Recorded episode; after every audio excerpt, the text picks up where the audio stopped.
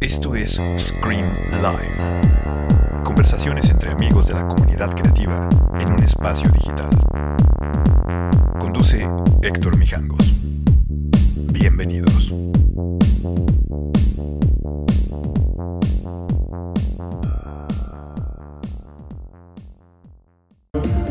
¿Qué pedo, Koji?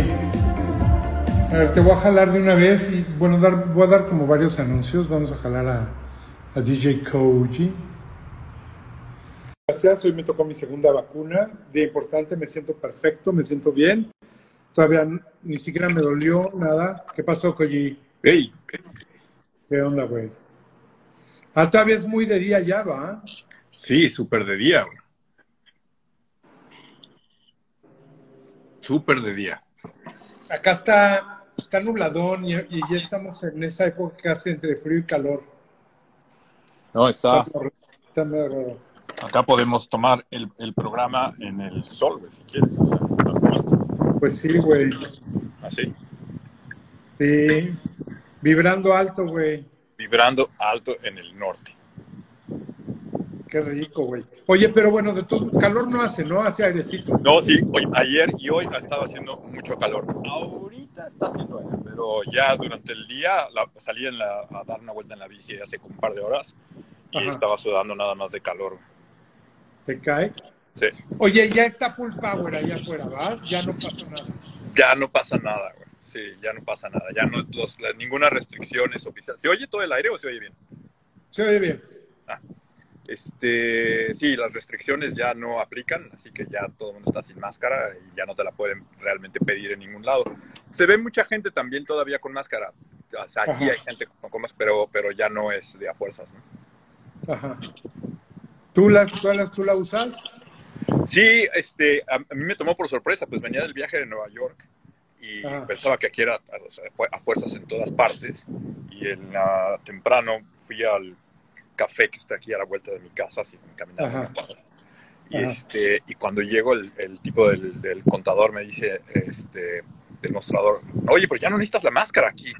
Y volteo y nadie trae, nadie, ni ellos, ni, ade- ni adentro. O sea, yo soy el único con la máscara y un poco fue así de, ah, Sí, ah. 2019. Sí, sí. Pues bueno, está, supongo que está bien. Vamos a ver, que ojalá no haya. Es que yo siento que el aire hace como mucho ruido. Me voy a meter para acá. Ok.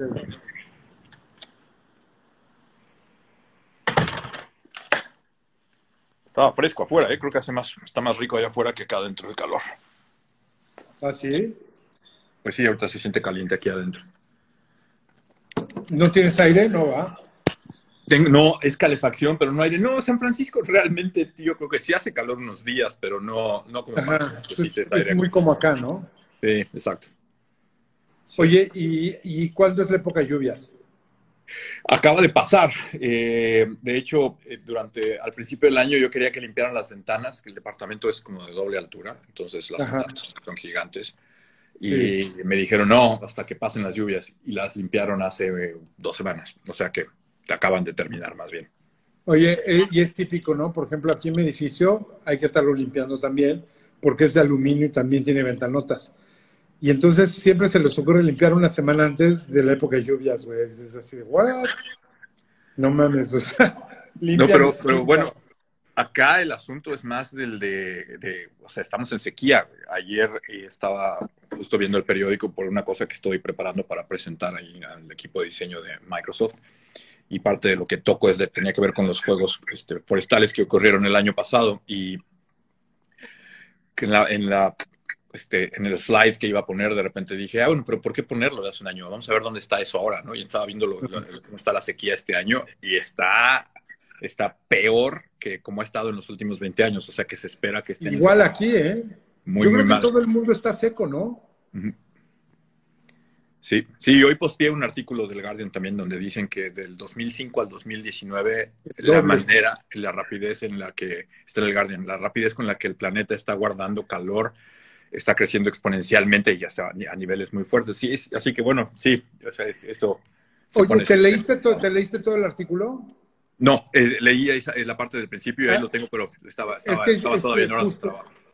Sí, vi tu historia y no me dio tiempo de leerlo, Pero ¿qué quiere decir eso? Que, que, que el calentamiento global es el doble del 2005 ahorita. ¿así? Sí, que es, que, es, que es, exacto. Es que estamos ya en las partes exponenciales, donde en un, en un periodo de tiempo muy corto crece rapidísimo. Entonces, esa es un poco la preocupación. Ahorita decían, de 2005 a 2019 el crecimiento ha sido sin precedentes en, en, en, toda la historia. ¿no? Así que... Pues sí. Ahora, lo que es un hecho es que todos los años te dicen, este es el año más caliente, este es el año más caliente. Pues sí, claro, este porque se siguen rompiendo, ¿no? Hubo, hubo, uno, hubo uno que no pasó, no, hace unos, en los últimos cinco años hubo uno que no fue, pero, pero todos los demás este, ha sido una constante de, de, de lo mal que está para eso. Oye, creo que te quieren, te quieren cantar las mañanitas. O sea, hay que, hay que hacer esto. Coy y yo cumplimos años, o sea, iba, iba a decir, todos los años cumplimos años en la misma semana. Pues sí. pues, pues sí. Pues no, está, mal dicho.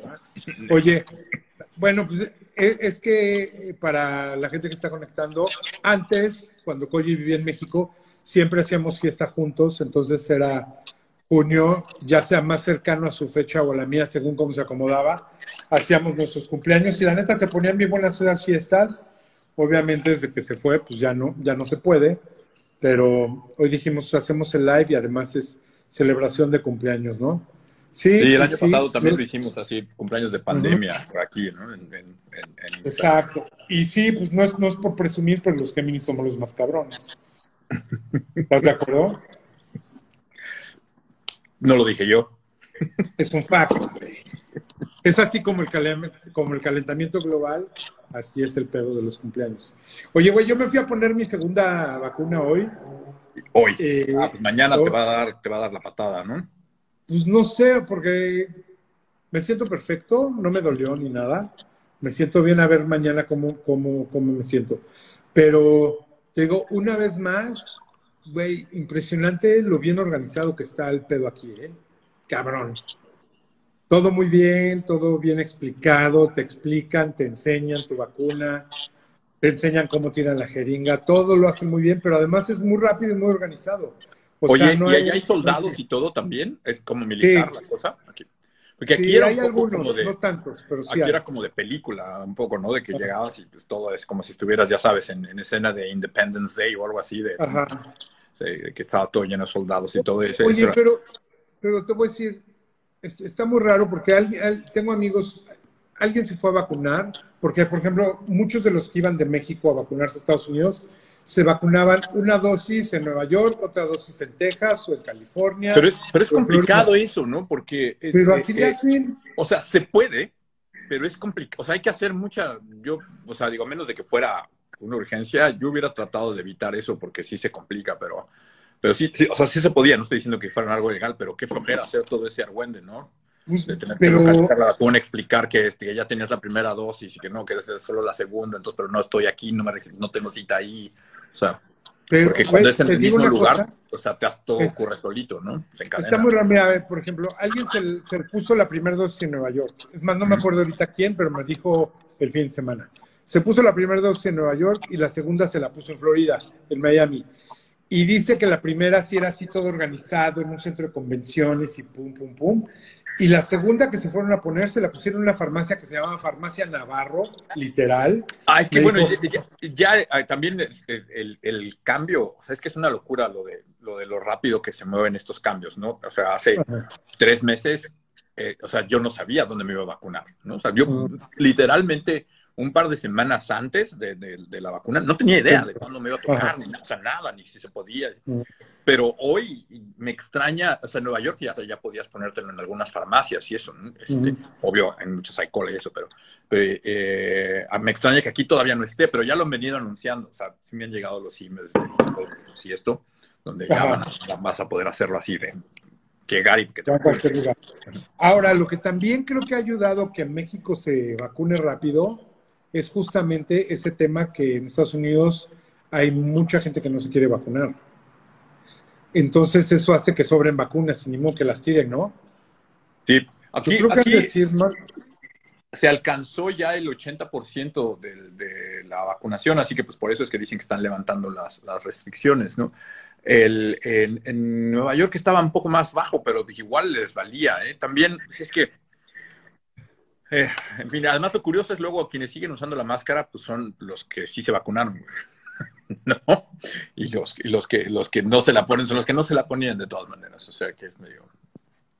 Pues sí, o sea, los que nos hemos cuidado y lo que es todo bien, pues lo vamos a seguir haciendo.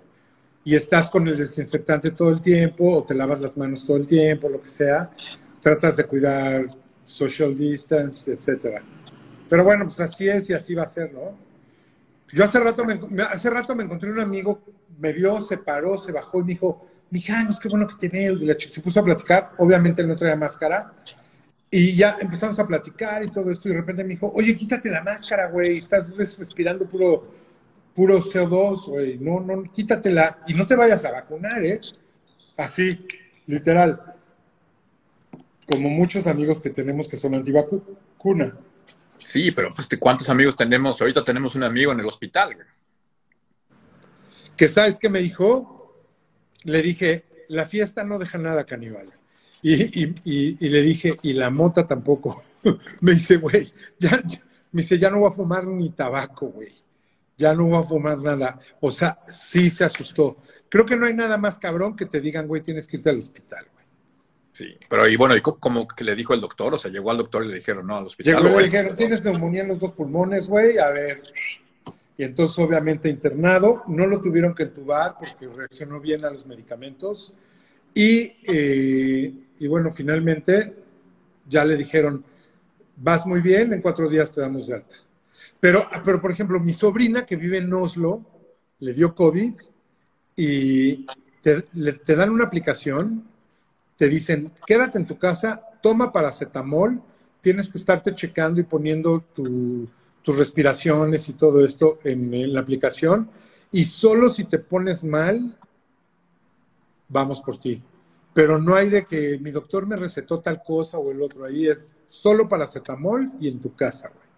Qué loco eso, ¿no? Pues está bien, porque tampoco hay muchas medicinas para esto, ¿no? O sea, si no es la vacuna, no hay mucho más que hacerle, ¿no? No, güey, aquí, aquí, en México, o sea, literal, cada doctor te receta cosas diferentes. Y hay unos que sacan a mucha gente, ¿sí? Hay algunos que sí se han quebrado, pero, pero por ejemplo, acitromicina y cosas de estilo, yo conozco casi a todos los que trataron, sobre todo al principio, los que se enfermaron en marzo del año pasado, que nadie sabía nada. A, a los que estaban en Estados Unidos les decían paracetamol, y a los que estaban aquí sí les daban dos o tres medicinas, sobre todo esos como antivirales raros. Y bueno, pues ya, quién sabe.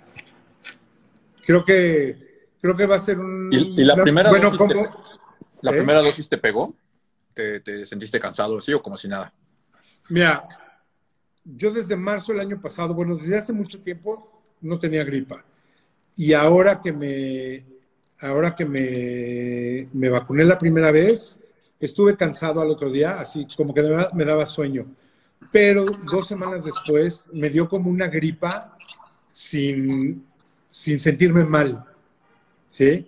O sea, como tos y un poco de mocos, pero nunca tuve temperatura, ni cuerpo cortado, ni nada. Nada más me daba hueva. Entonces no supe si, si era una gripa o si era un efecto de la vacuna o nada, porque sí me hice prueba COVID y no tenía COVID entonces, planeta, no sabes, güey. Ya, ya ahorita, y además, si echas a andar la ardilla, puta, te puedes imaginar todo, güey. Entonces, pues no sé. Por ejemplo, mi mamá lleva dos vacunas, lleva dos AstraZeneca y se siente perfecta. Qué bueno. Sí, eh, eh, yo he oído de todo, desde gente que se siente muy mal, gente que no siente nada, gente que le pasa unos días después, o sea, sí. Yo tengo amigos en Estados Unidos que fueron al hospital por la vacuna. Y luego hay otros que han tenido COVID mucho tiempo y tienen como unas secuelas muy cabronas. Eso también, ¿no? Yo creo que el tema más, más complicado es ese, ¿no? Las secuelas que te puede dejar. Pues sí, y, eso es también, lo, eh, por el otro lado, eso es también lo que les preocupa a muchos de los que no se quieren vacunar, ¿no? Que les preocupa que, que no se sepa bien qué es lo que puede pasar como a largo plazo. Pero pues, es una vacuna, el método como que ya te, está. como que te salga otro ojo. Sí, viste ese meme, ¿no? alguien me hizo ya un video donde salía ojo y cola, ¿no? Y a otros. A ver, ya veremos en cinco años si te sale cola, amigo. Cola que te pisen. Oye, ahí está, me lo dice que nos va a guardar nuestro regalo de Black Thunder. ¿Dónde, dónde está? Ah, Black Thunder. Feliz cumple, Koji Mijangos. Soy Leonel Melo. Ah, es una marca de sex toys nueva que tiene Melo. ¿Ah, sí? No, quién sabe, güey. Está bien chingón el Leonel. ¿Y están padres? Oh, Oye, les falla la pila. El tercer ojo, güey. Mi paciente embarazada que se vacunó y terminó hospitalizada con preeclampsia como efecto. Guay. Puras historias de terror. Mejor vamos a platicar de otras cosas. Pues el problema de platicar esto es que no somos expertos, ¿no? También es eso. No, sí, nadie es experto. Sí, a qué ritmo corres 5 kilómetros, Koji? ¿Qué tal esa pregunta, güey? pues ahorita estoy, la verdad, bastante mal de condición porque he estado tirando la flojera, así que estoy corriéndolo como en 5 kilómetros, deben ser como en 33, 30. No, en 30, sí los corro en 30. Igual me canso, pero sí los corro en 30. O sea, corro un kilómetro en, eh, perdón, un kilómetro, 10 kilómetros en, un poquitito más de una hora, una hora, un minuto, una hora o dos. O sea que sí, sí los corro en media hora, 5 kilómetros. Pero debería correrlo más rápido. Ya sé que debería correr más rápido. Ahorita no estoy, no estoy en mi mejor forma. Estoy pesado. Oye, también depende mucho con quién corres, ¿no? Luego, no sé, también el año pasado, yo creo que empezó la pandemia y eso, sí estaba como corriendo como con mucho más fuerza y estaba en mejor condición, estaba corriendo muy rápido, bajé mucho de peso. Pero ahorita este año, por ejemplo, este, pues sí, más bien estoy pesado, he estado flojo, no estoy corriendo tan rápido, no estoy corriendo tanto. Entonces, este, sí. ¿Tú crees, que en algún momento, ¿Tú crees que en algún momento estuviste deprimido o no sabes? No, sí, sí, seguro, seguro, seguramente. Y, y, y ah, bueno, pues, o sea, a mí me parece que el momento claro de, de saber eso fue, pues como la euforia que te da la vacuna, ¿no? Lo que te deja, lo que te deja ver que sí estabas preocupadísimo, ¿no? O sea, el sentir así como, ah, ya libré esto, lo que significa que sí, algo dentro de ti, está aunque lo ocultaras o te hicieras güey, algo atrás estaba ahí haciéndote rollo de que estabas preocupado. Así que sí, seguro que, seguro que, seguro que, que tuve momentos difíciles a lo largo de toda la pandemia. También a mí me tocó solo, eh, eh, así que solo y en un lugar donde pues también mi, mi, red no necesariamente vive aquí en San Francisco, yo no tengo autos, no, todos mis amigos viven lejos, no sabías que tanto podías ver a la gente, así que este, más que lo de la depresión, hubo más como esta cuestión de, de sí sentirme como, como que vivía como ermitaño, ¿no? De, me salía yo a correr solo, me regresaba, me, hacía yo de comer, después me trabajaba un rato, me iba a salir, me salía en la bici, todo, todo solo, solo, solo, ¿no? Un poco más. Oye, ¿qué, tan, ¿qué tan parecido era ese feeling a cuando llegaste a Finlandia? Eh, hay partes parecidas, pero hay un par de cosas que hacen muy diferente la experiencia. El, en, el idioma es importante para empezar, ¿no? Entonces, aquí en Estados Unidos yo puedo salir y, entiendes todo, los anuncios, no te puedes sentar en cualquier lugar, puedes pedir lo que, o sea, ¿me entiendes? Entiendes las, las cosas, puedes meter al supermercado y, ¿sabes? En Finlandia, y sobre todo al principio, que es el momento difícil, pues le tienes miedo a todo, no sabes si toda la gente habla o no, y después te das cuenta que pues, no es tan difícil, que sí, con inglés te defiendes muy bien ahí, pero al principio no sabes eso, ¿no? Y luego, este, pues vas al supermercado y no entiendes nada, o sea, ¿qué dicen las casas? ¿Para qué es esto? ¿Cómo, es, cómo se llama la crema? ¿Cómo se llama este...? Yo qué sé, son más estúpidas, ¿no? Así de, es que necesito... O sea, de repente comprabas yogurt en lugar de crema y cosas así. Sí, o me pasó, uno que me pasó un par de veces hasta que aprendí que se llama Maito eh, maito es la leche, pero este, hacían como sopa, hay como unas sopas como de leche que hacían, y hacen unos como jugos que son sopa. Entonces viene un botecito así como de, de, de, que trae frupitas afuera y dices, ah, es jugo de uva. Y llegas y sí es jugo de uva, nada más que es más espeso porque es como para, para hacer una sopa. Ajá. Entonces, te digo, de esas... jugo de tomate para hacer una sopa. Exacto, entonces te pasan de esas, te pasan un chingo, güey, ¿no? Entonces, pues también te da como... Y, y no conoce a nadie, no conoces a nadie. Y, luego lo segundo es el, el, clima, ¿no? Donde aquí, pues la verdad, San Francisco es muy fácil. Siempre está sencillo, lo que sea se puede hacer. Pero en Finlandia, de repente, el invierno, pues cuando llegas ni siquiera tenía la ropa adecuada, güey. Entonces, sí, ¿tú crees que dos chamarrotas te van a ayudar y te las pones? No, y los zapatos, los calcetines, los guantes, necesitas, necesitas, para las orejas, ¿me entiendes? O sea, ya cuando estás a menos 20, menos 30. claro. entonces, eso, y luego entonces también tu reacción original a los primeros, los primeros meses ahí en invierno, que no estás acostumbrado, pues también 3 de la tarde y para ti ya son las 12 de la noche, güey, ¿no? O sea, Ajá.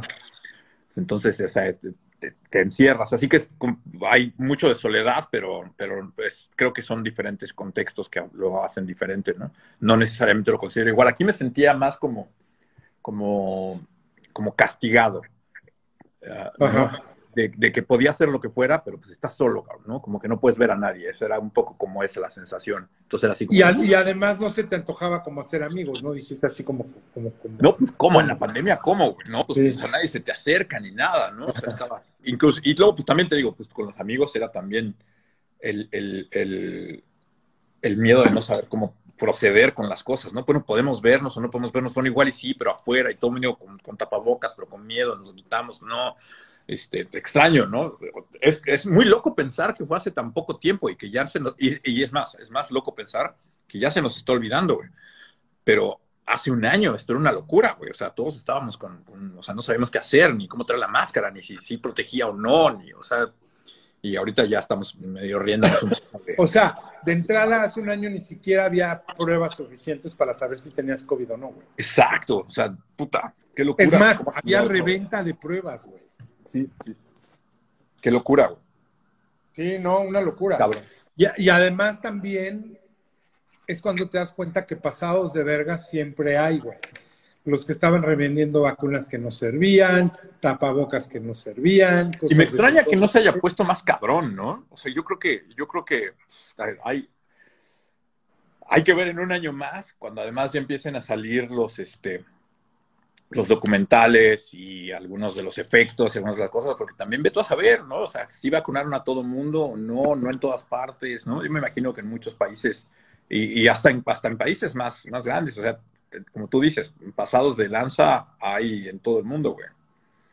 Mm, y, y esto es no quiero decir que en esos pueblitos en Rusia, en África, no.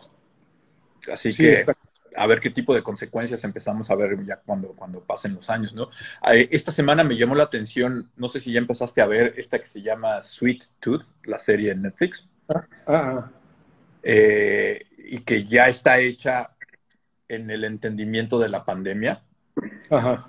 O sea, ya salen. Es la primera serie que veo donde ya usan como... Con tapabocas. Ah, no, yo ya vi varias, ¿eh? Con tapabocas. Y, las que no se tratan de eso, pero sí les tocó la pandemia, claro. Ajá, exacto, exacto. Esta no se trata para nada que ver de la pandemia, pero ya la, está como contextualmente puesta ya en algo que se ve más cercano a lo que experimentamos. Sí. Sí, está cabrón. Ahora, parece, o sea, nosotros creímos que mientras estaba la pandemia y te digo, lo vimos aquí porque yo empecé a hacer los lives en abril del año pasado, que era cuando apenas nos estábamos enterando de cómo iba a pasar todo, ¿no? Pero también hablando con gente veíamos que los músicos estaban sacados de pedo porque no sabían qué iban a hacer, la gente que hacía cine no sabía qué iba a hacer, los que hacemos eventos, o sea, todos estábamos así de, puta, quién sabe qué va a pasar. Pero de repente, o sea, te das cuenta que siguen saliendo series, que siguen saliendo películas, un chingo de discos, entonces, como que realmente no se paró totalmente todo, güey. Eh, ay, bye. A mí me parece, yo sigo creyendo, y están saliendo muchas cosas, muchos de los discos que están saliendo están buenos. Y yo sigo creyendo que ahorita, en los próximos, la segunda mitad del año, que ya la gente ya ve que sí se puede, que va a haber una de lanzamientos y una de cosas y todo.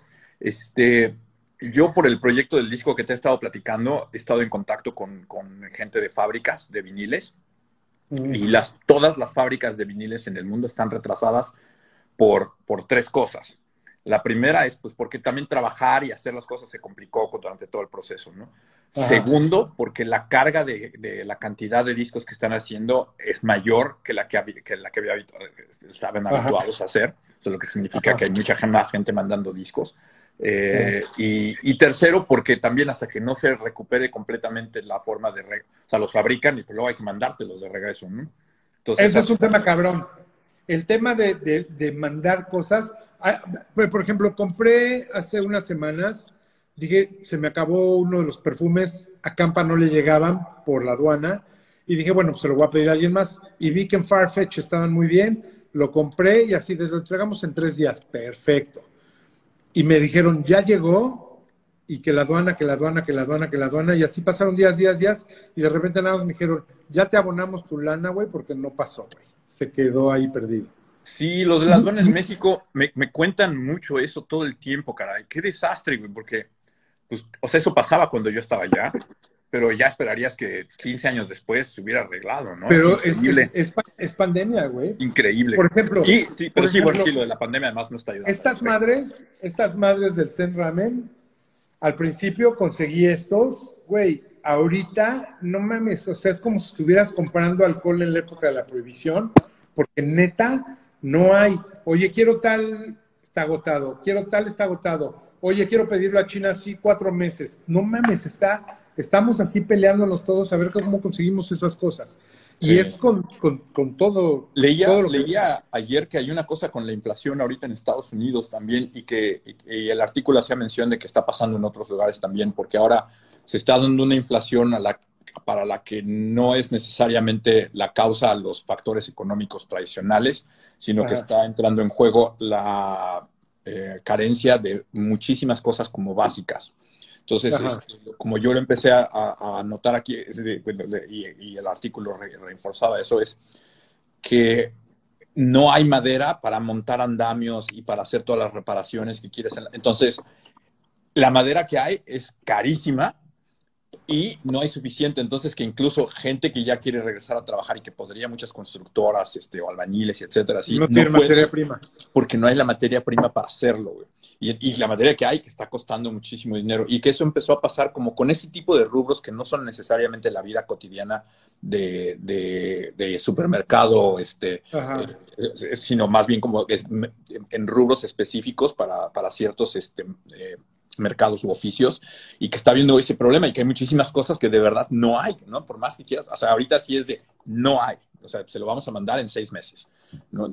Eh, es un medio un desastre, así que eso está raro y decían que eso va a afectar la economía aquí en Estados Unidos, donde tengo que decir que sí, la semana pasada que estuve en Nueva York, pues también es raro porque pues es año y medio de, no gastar dinero en esas cosas, como en comer fuera y todo, ¿no? Pero, o sea, sí sentía que en todos los restaurantes era una lana, O sea, sentarte ya pues, en cualquier lugar. No sé, seguro te insisto, puede estar yo un poco perdido, pero, o sea, todo era muy caro, todo, todo, todo, todo. De repente dije, como, ¿de verdad era tan caro todo esto? Así, me, me pareció extraño. Pero insisto, podría ser que estoy, me desacostumbré en todo este tiempo que no lo estuve haciendo, pero sí sentí como, qué caro, cómo está yendo el dinero aquí en el viaje, ¿no? Sí, está cabrón. Ahora, por ejemplo, el tema restaurantes en México, ahora que están todas las terrazas y todo esto, los restaurantes que sobrevivieron y que supieron administrarse o vender delivery o cosas de estilo, no memes, están al doble. O sea, porque ya están llenos adentro y afuera. Sí, caray. Eso, ya que mencionas eso, eso fue una de las cosas que más me llamó la atención ahorita en el viaje de Nueva York, donde todas las calles en Manhattan, cabrón, están tapizadas de este mercado callejero este, que, o sea, lo estoy atacando un poco, y me gustaría aclarar, o sea, lo estoy atacando como por la visión que estoy teniendo, pero me queda claro que era una emergencia que se tenía que hacer y que está muy bien que le hayan permitido a los restaurantes que pudieran hacer eso.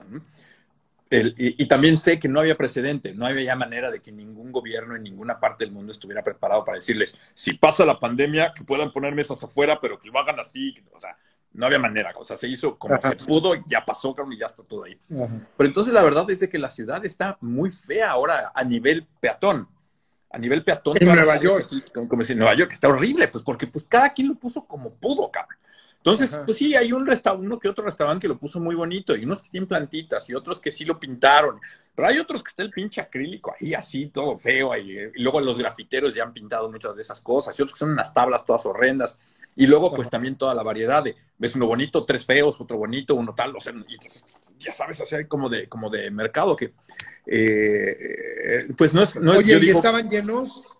Sí, sí, no, todo está, todo está lleno. Y, y, yo fui bajo el, voy a decir engaño, pero no fue engaño, pero mis amigos que viven en Nueva York y mis, mis colegas también de, de, Microsoft me decían, vente porque el calor no ha empezado y los turistas no han llegado, porque todavía no abren los vuelos de todas partes, ¿no? Hay muchos, muchos lugares que no pueden viajar todavía a, a, como España y cosas que no pueden viajar. Dicen, entonces vente ya que está increíble. Y, y, fui, y hace un pinche calor, cabrón. 35 grados, ¿no?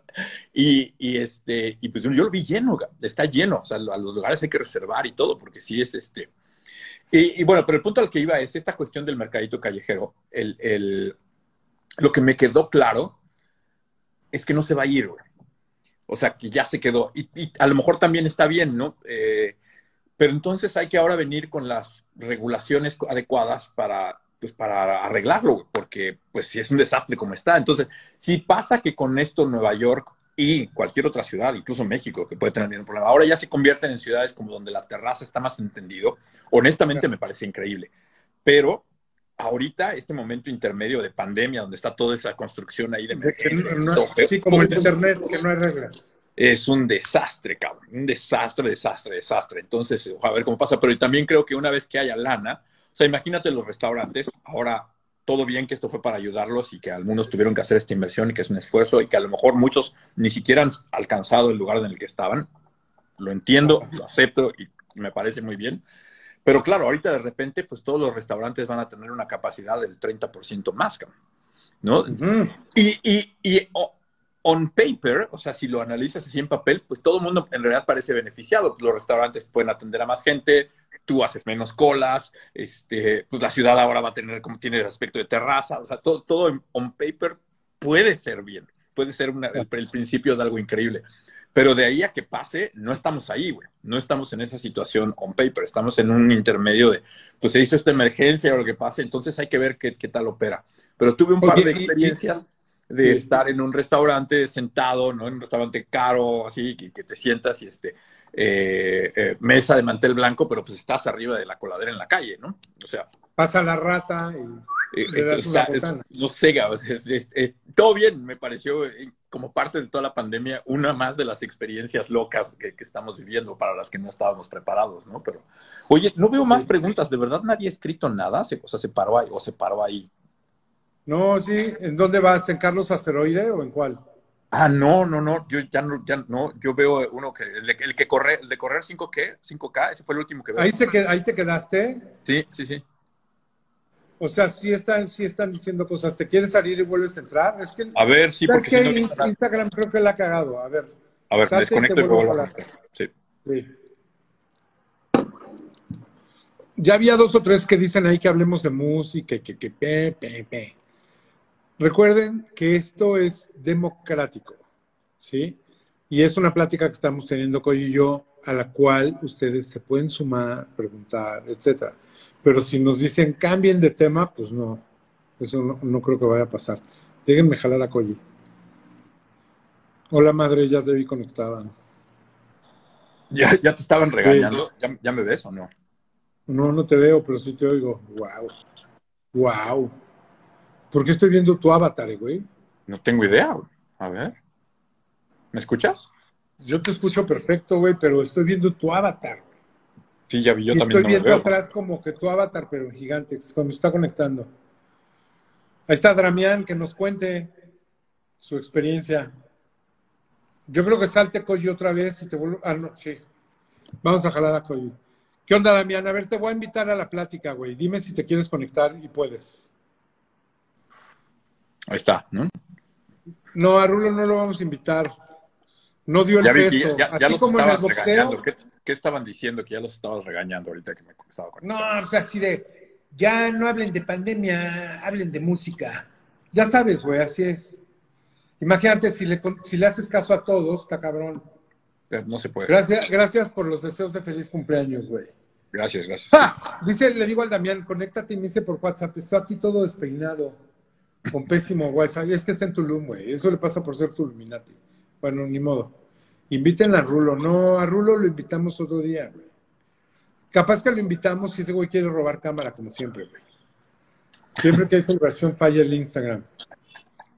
Oye, si el Instagram no te, ha, no te ha estado fallando, por ejemplo, ahorita yo quería subir un video, una historia y no hubo forma. En, en general, creo que eh, eh, hay un problema, pero me parece que el, origen ahorita debe estar siendo Apple porque está haciendo updates muchísimo más seguido que antes, ¿no?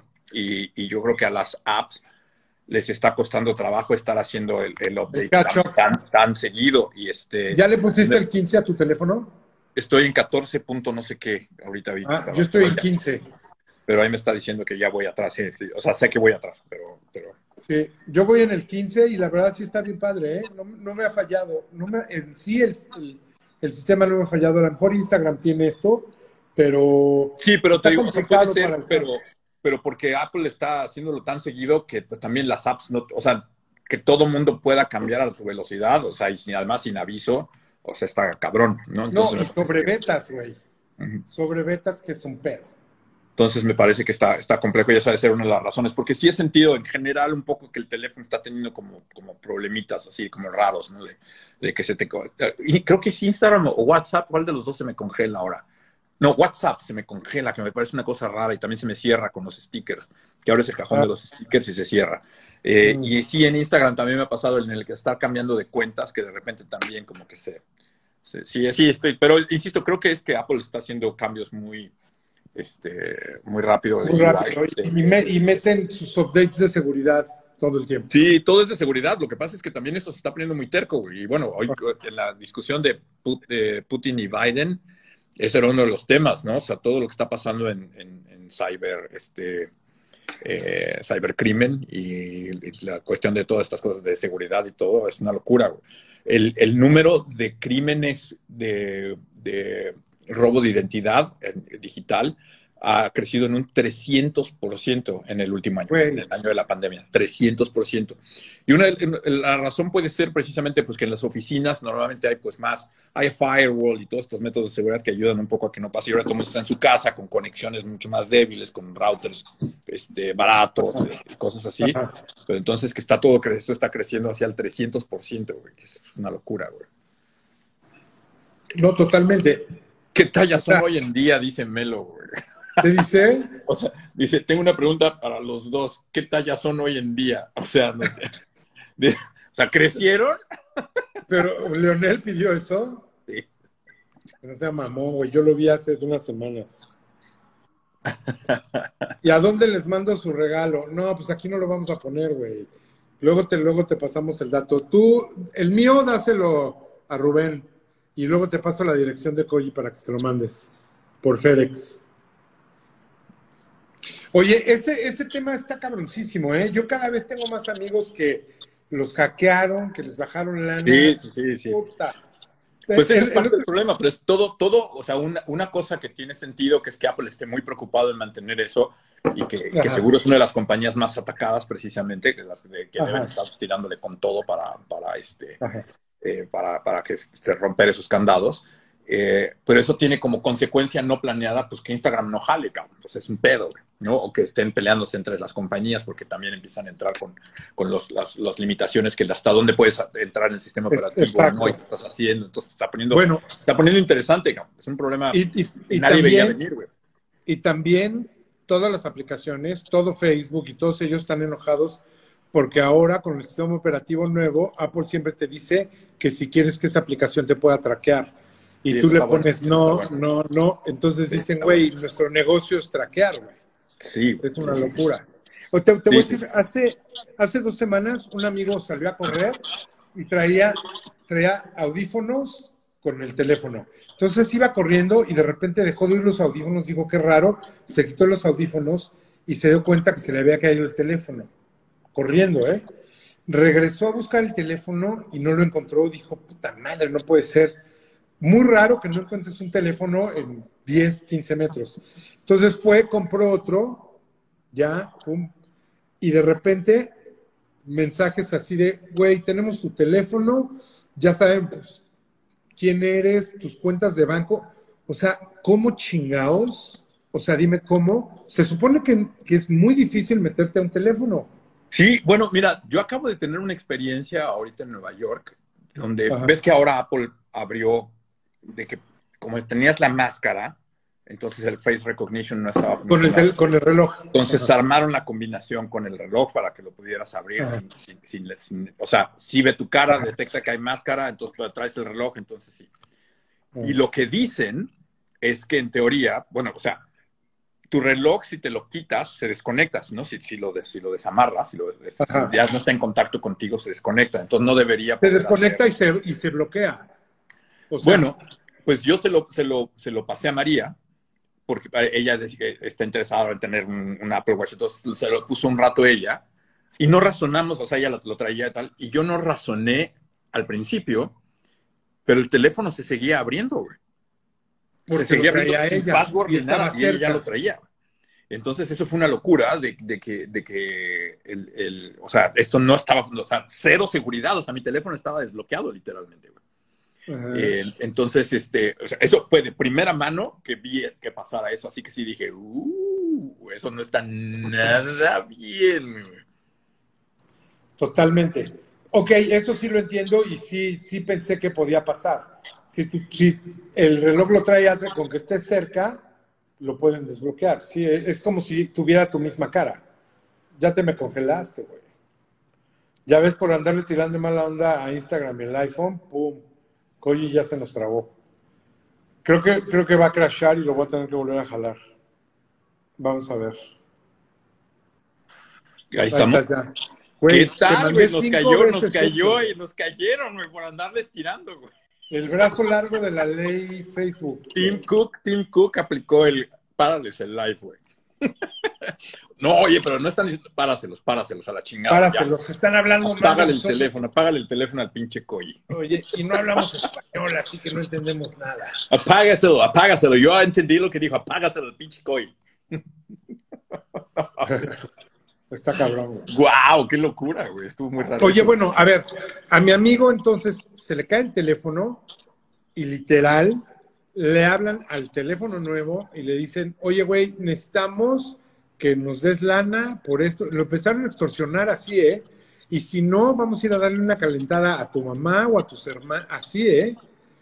Y entonces le, lo mandé con un amigo que es como experto en seguridad y todo esto, y le dijo, a ver, güey, lo que tienes que hacer es no contestar nada, cambia tu número de teléfono y bye. Y la neta también es cierto, güey, que, o sea, todos, güey, le tiran el, ya sabes, güey, todos dicen a ver si este güey cae y entonces te inventan un chingo de cosas. Y acá tenemos otros amigos, otros amigos que, bueno, que también son tus amigos, que les han vaciado la chequera, bueno, la cuenta de banco mal, ¿eh? A, un amigo le bajaron tanta lana que, se armó tal, el, tan grande el pedo que le dijo a su banquero, ni siquiera en México, a su banquero en Londres, le dijo, oye, güey, pasó esto, y fue culpa del banquero que le habló a alguien le dijo, oye, güey, transfíreme tanta lana, por, bueno, por un mail, por un mail porque le habían hackeado la cuenta. Y el güey le transfirió la lana y le dijo, oye, güey, yo no autoricé esto, no memes. O sea, el banquero le dijo, yo te voy a pagar esa lana de mi bolsa con tal de que no le digas a nadie, güey. ¡Wow! Porque si no... O sea, el, el, cibercrimen está muy pesado ahorita y es algo de lo que hay que cuidarse y hay que tener... ¿Qué, ¿Qué otra cosa puede pasar? ¿Qué otra cosa puede pasar?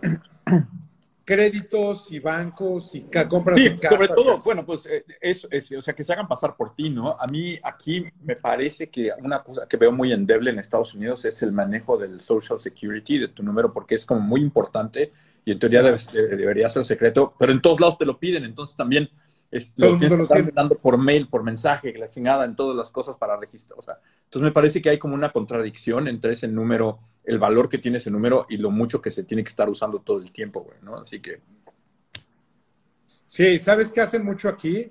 Y es algo que te dicen, hay una madre que se llama la, no me acuerdo cómo se llama, está, los que ven todo el pedo de tarjeta de crédito y todo esto, por ejemplo, tú llegas a un edificio aquí en México y para entrar te piden un ID y la gente da el INE, que es el documento oficial con el cual puedes abrir una cuenta de banco.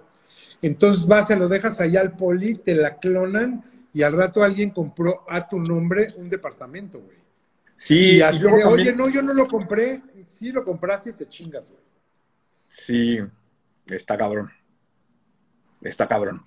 Está, está fuerte. Y bueno, pues eso es una cosa para la que también no había precedente y no había ninguna forma de estar preparados para que eso se convirtiera en la, en la importancia que tiene. O sea, la verdad es de que muchas de las cosas que pasan aquí en San Francisco eh, hay mucha inocencia en, a veces de las compañías y eh, en el sentido de, pues luego son personas que las que inician estos startups que, que, pues sí, son empresarios, ¿no? Son gente muy prendida, muy animada, como con, con muchas ventajas como, como, como, como emprendedores.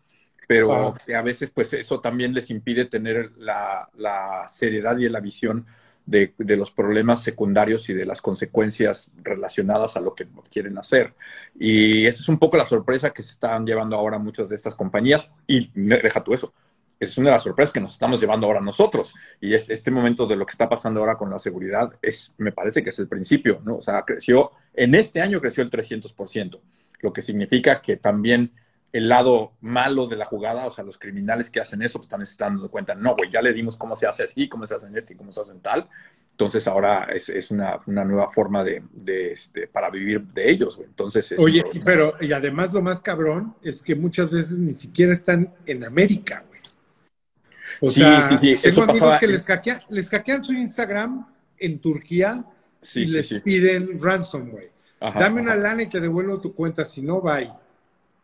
Eh, o los aparatos que se pierden también, ¿no? Si se te pierde un teléfono y estaba como locked, esos luego terminan así en, en, Irak o en, ya sabes, en lugares así en la mitad de, pues, una ciudad ahí perdida en, en Medio Oriente o en Asia o en así. Y, este, y esa gente luego es la que, pues como también la necesidad los lleva a ser capaces de poder entrar en ello. Luego también pueden romper la seguridad y te, te, empiezan a mandar mensajes. Yo tengo tu iPad, que no sé qué, y y, este, y necesito que me des tal, tal, tal. O sea, se vuelve una locura. Y te estoy viendo y estoy aquí. Ah, ahora, lo que hay que hacer siempre es nunca contestar mensajes, nunca contestar mails así. O sea, antes de que contestes cualquier cosa así de, güey, acabo de, te voy a borrar ahorita tu Instagram si no me das tu password porque, pa, güey, y ponen el password, güey. O sea, está cabrón, se ensartan a todo el mundo, güey. Sí, sí, sí, sí. Sí, es medio un desastre. Es, es, eh, hay, hay, es más, lo que he visto aquí también es, no sé cómo les esté yendo este año, me imagino que muy bien, pero hay muchas compañías que están saliendo que su principal interés, o sea, el foco en lo que se están tratando de centrar, es precisamente la, la idea de los passwords universales o de cómo mantener una nueva forma de ID este, digital donde esté todo, desde tu fotografía, información, huellas digitales, iris, este, y también que puedas con eso controlar otras cosas que tengan relaciones como con tus cosas eh, monetarias y bancarias. O sea, hay gente trabajando en ello, pero pues también todo lo que, lo que se abre hacia un lado positivo también va a tener la otra parte negativa y hay que ver eso qué, puede significar, ¿no? Pero, pero sí, la otra que leía es que también decían que para la generación que tiene ahorita como 7, 8 años, o de 5 a 8 años por ahí, entre 5 y 10 digamos, ¿no? los, los, niños a preteens, eh, eh, a previos a la adolescencia, cuando tengan 18 años, decían que las posibilidades de que uno de cada dos haya sido tenga algún problema de identidad digital, son, o sea, ese es más o menos lo que se espera, ¿no? El porcentaje que sea de el 50% de las personas que hoy tienen entre 5 y 10 años, antes de cumplir 18 van a haber sufrido este, problemas y que te decían que eso tenía que ver con todo lo que los papás están posteando. Porque los papás ahorita postean que del niño y que tal, tal, tal, y entonces sabes... Las fotos de todos, güey. Exactamente. Entonces sabes todo de esas personas, ¿no? Del niño sabes absolutamente todo, güey. Entonces, que decían eso en, eso en 5 a 10 años va a ser un problema tremendo. Oye, ¿y te acuerdas que hace años decían, puta, el face recognition, vas a llegar a un bar, van a ver tu cara y van a saber qué es lo que quieres tomar y cosas de estilo. ¿Te acuerdas? eso, está, eso está, eso, o sea, eso ya existe y ocurre de, alguna u otra forma, pero, pero sí, sí, eso, o sea, sí. ¿Qué, por ejemplo, ahí, tú, trabajas en una tech company de las más grandes del mundo. ¿Qué, pasa con, o sea, obviamente están todo el tiempo pensando en seguridad y en qué sí, qué no. ¿Cómo, ves? O sea, ¿tú crees que, por ejemplo, o sea, lo más sano y lo que dicen, por ejemplo, cuando la gente de sistemas siempre dice, nunca están logueados a nada, ¿sí?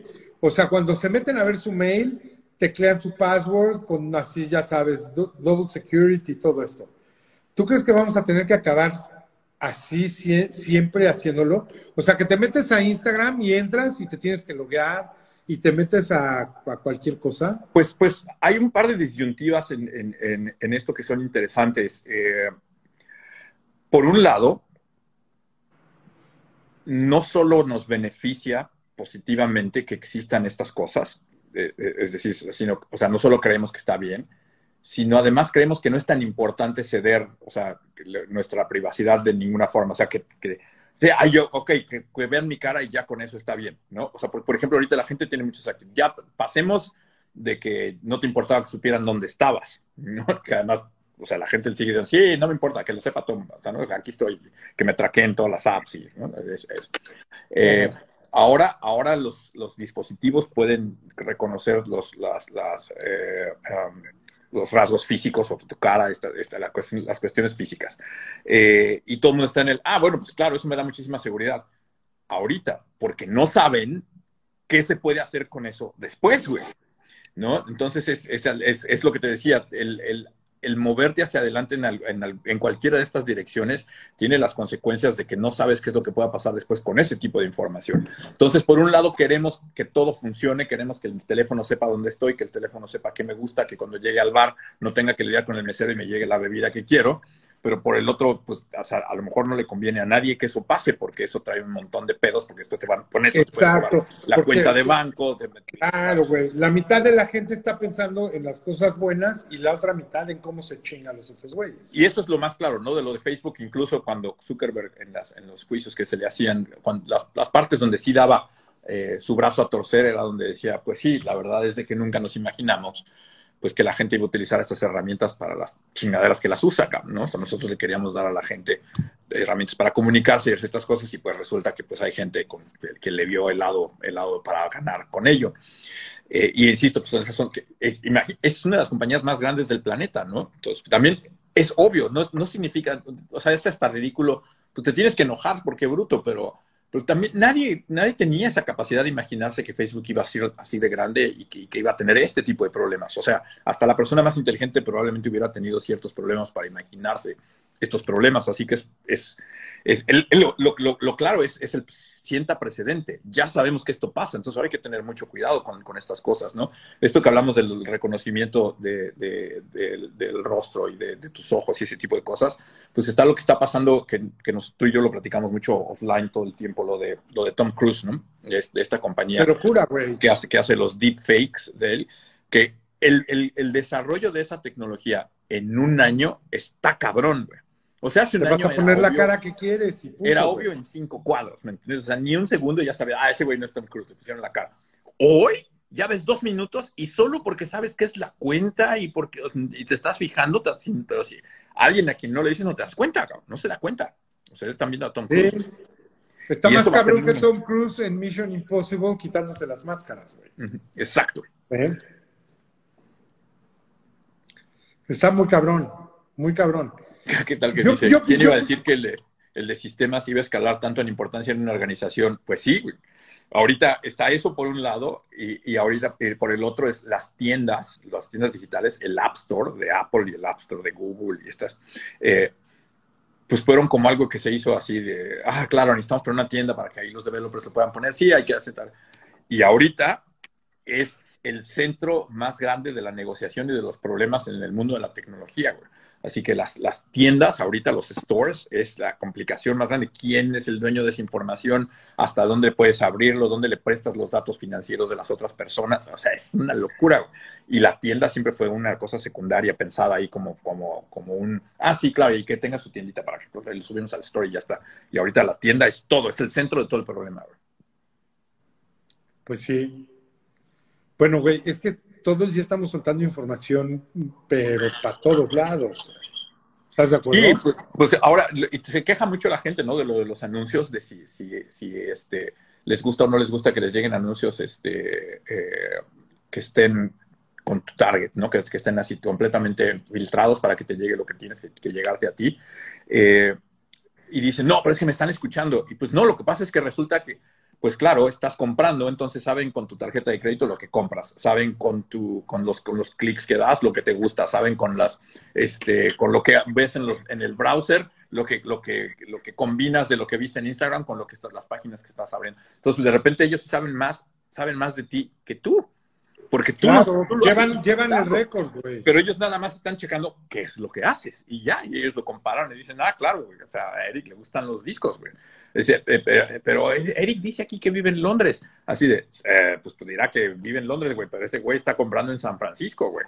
¿no? O sea, no hay manera ahí de uno luego... Las fotos, las, fotos las toma en San Francisco y pe. Sí, sí, sí, acaba de postear. Oye, güey, pero a ver, dime cómo, cómo pasa, cómo pasa esto, porque a todos nos pasan, que de repente, por ejemplo, agregas a alguien a WhatsApp y te sale sugerido en Facebook. Se supone que no comparten información. ¿Cómo pasa eso, güey? No, bueno, es que se, supone, se supone y no. Es decir, aquí está la, esa es una respuesta, de hecho es así, sí, es sencillo. Facebook, WhatsApp e Instagram no se preguntan, o sea, ahí te van los amigos de Mijangos. Ajá. Pero lo que sí pasa es que Facebook e Instagram, eh, Facebook e Instagram, creo que WhatsApp no hace eso, esos dos sí tienen estas cosas que han puesto, cuando tú ves una página, la página de lo que quieras, la página de, vamos a decir, un grupo, la página de Mobi, te metes a la página de Mobi y tiene un loguito que te lleva a Facebook, ese loguito que Mobi puso ahí, ah. cada que alguien le pueda dar un clic, ese, ese, es un, un espía. Eso está viendo este, mire, ahorita vino un usuario que está en San Francisco y un usuario que está en, que está en San Francisco y uno que está en, México, y esos dos se acaban de meter a la página, y entonces dice, ah, ok, ¿qué hizo Mijangos y Eric, que ya están aquí registrados. Entonces, todos esos detallitos que tú ves, y eso es lo que ahora están tratando de Safari, todas estas cosas que te está diciendo que no haga, está tratando de parar todos esos candados. Pero entonces, Instagram y Facebook no se tienen que pedir cosas entre ellos, porque de la otra forma es donde se conecta, güey. Entonces, cuando, cuando te conectas en una aplicación que no tenías, cuando tú conectas a, tu amigo este que acabas de conectar en Instagram, que no lo tenías en Instagram, la conexión dice, ah, claro, ya tenía yo, aquí eh, teníamos todos estos rastros de que ellos eran amigos, entonces te lo, te lo muestra ahí como en la otra aplicación. Entonces no tienen que hacer esa conexión de la que nos enojábamos, de que ellos están pasando la información. No es necesario, porque, porque lo, están, lo estaban haciendo de otra manera. Así que el tratar de cacharlos en un problema nos permitió como sociedad entender o a los, civiles, nos permitió entender que estaban haciendo este otro, este otro tracking, que es una locura. O sea, todos esos logitos que tú ves de Instagram y de Facebook y esas cosas, todos esos anuncios, esas partes que ves, están en realidad siendo espías. Y ellos están diciendo, ahorita está Eric Martino en esta computadora usando un browser de una Mac, este, tal, tal, tal. Y, todo el tiempo está, y, y se fijó aquí, puso el mouse acá, después de cinco segundos cerró la página. O sea, toda esa información está siendo tomada. Y eso es lo que Facebook toma en la página de móvil o de quien quieras, o de la tienda de una ropa que te gusta, o de, ¿entiendes? Entonces, esa es un poco la discusión que hay ahora, ¿no? Porque lo que tú decías, estas compañías hacen tracking. Entonces lo están haciendo de esa manera y es un desastre. Ajá. Es un desastre.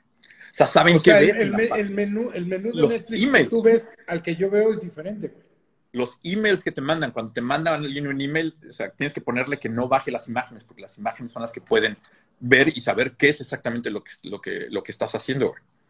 Entonces, este, hay que tener eso apagado y solo poder ver las imágenes de los mails que realmente te interesen, no de cualquier cosa, porque... Mm, o sea, ah, no sabía que puedes hacer eso, ¿eh? Wow, sí está cabrón. Sí. O sea, hay que tomar como un curso de no cagarla.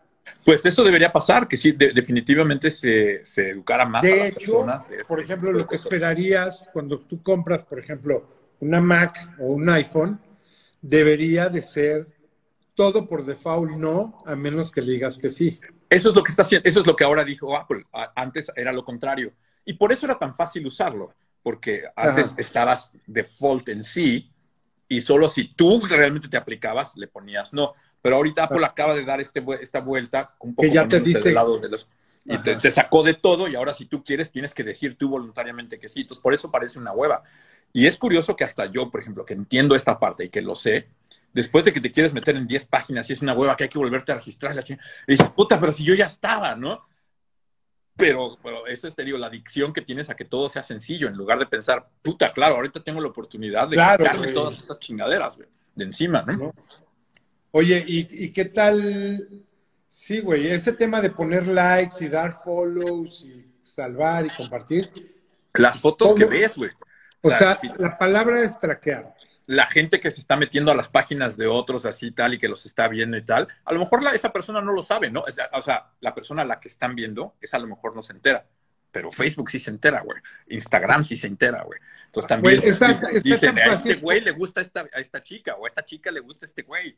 ¿Entiendes? O sea, hace muchos, muchos años de cuando yo estaba en Nokia, o sea, hace, hace no sé, siete, ocho años, en alguna de las conferencias fui a dar alguna plática yo y, uno de los conferencistas era de Facebook y en ese momento que todavía no había como un, estigma tan, tan fuerte sobre la actividad de tracking de, Facebook, ellos estaban hasta orgullosos de algunas de las cosas que podían decir, ¿no? Como que ellos podían, la persona que estaba dando esta plática decía, nosotros podemos saber si una mujer está embarazada o no.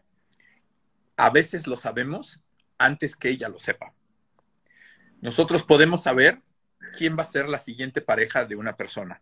Dice, a veces lo sabemos antes que ellos dos lo sepan, ¿no? O que lo acepten.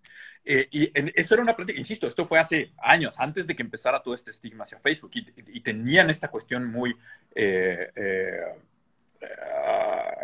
sí, como de, creerse mucho porque podían hacer eso. Hoy, evidentemente, si les preguntas, van a negar todo y van a decir, no, bueno, no, es que, o sea, sí, tenemos unas pruebas, pero, pero ya, no, ya no sabemos exactamente quién, pero, toda esa información sí está ahí. O sea, cuando tú haces esas actividades, cuando tú te metes a la página de una persona, muchas veces y estás viendo y ves todas las fotos y así, puede ser que esa persona no se entere.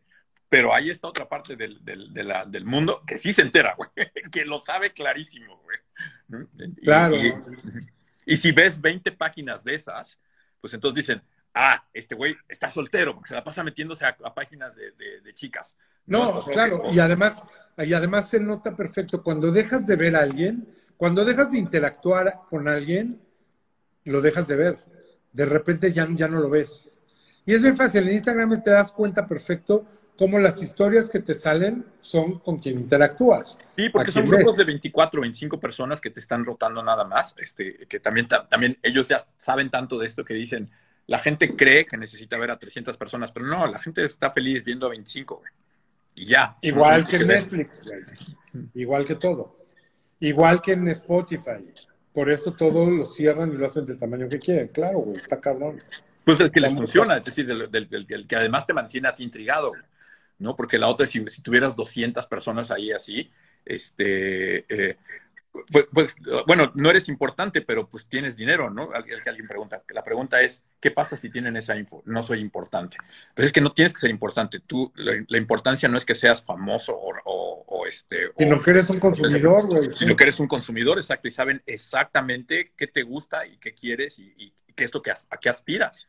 Entonces, este, no tienen ninguna duda en ofrecerte las cosas. Van a encontrar la manera. Van a saber que Andrew 83, yo no sé qué seas, pero que a ti te gustan, y voy a inventar cosas, a ti te gustan los carros deportivos, los autos deportivos, y te gusta este, el heavy metal, y te gusta tal. Cuando llegue alguien preguntando, uy, me gustaría ponerle un anuncio a la gente que le gusta el heavy metal, entonces van a, decir, ah, pues vamos, Andrew 83 le encanta, cabrón.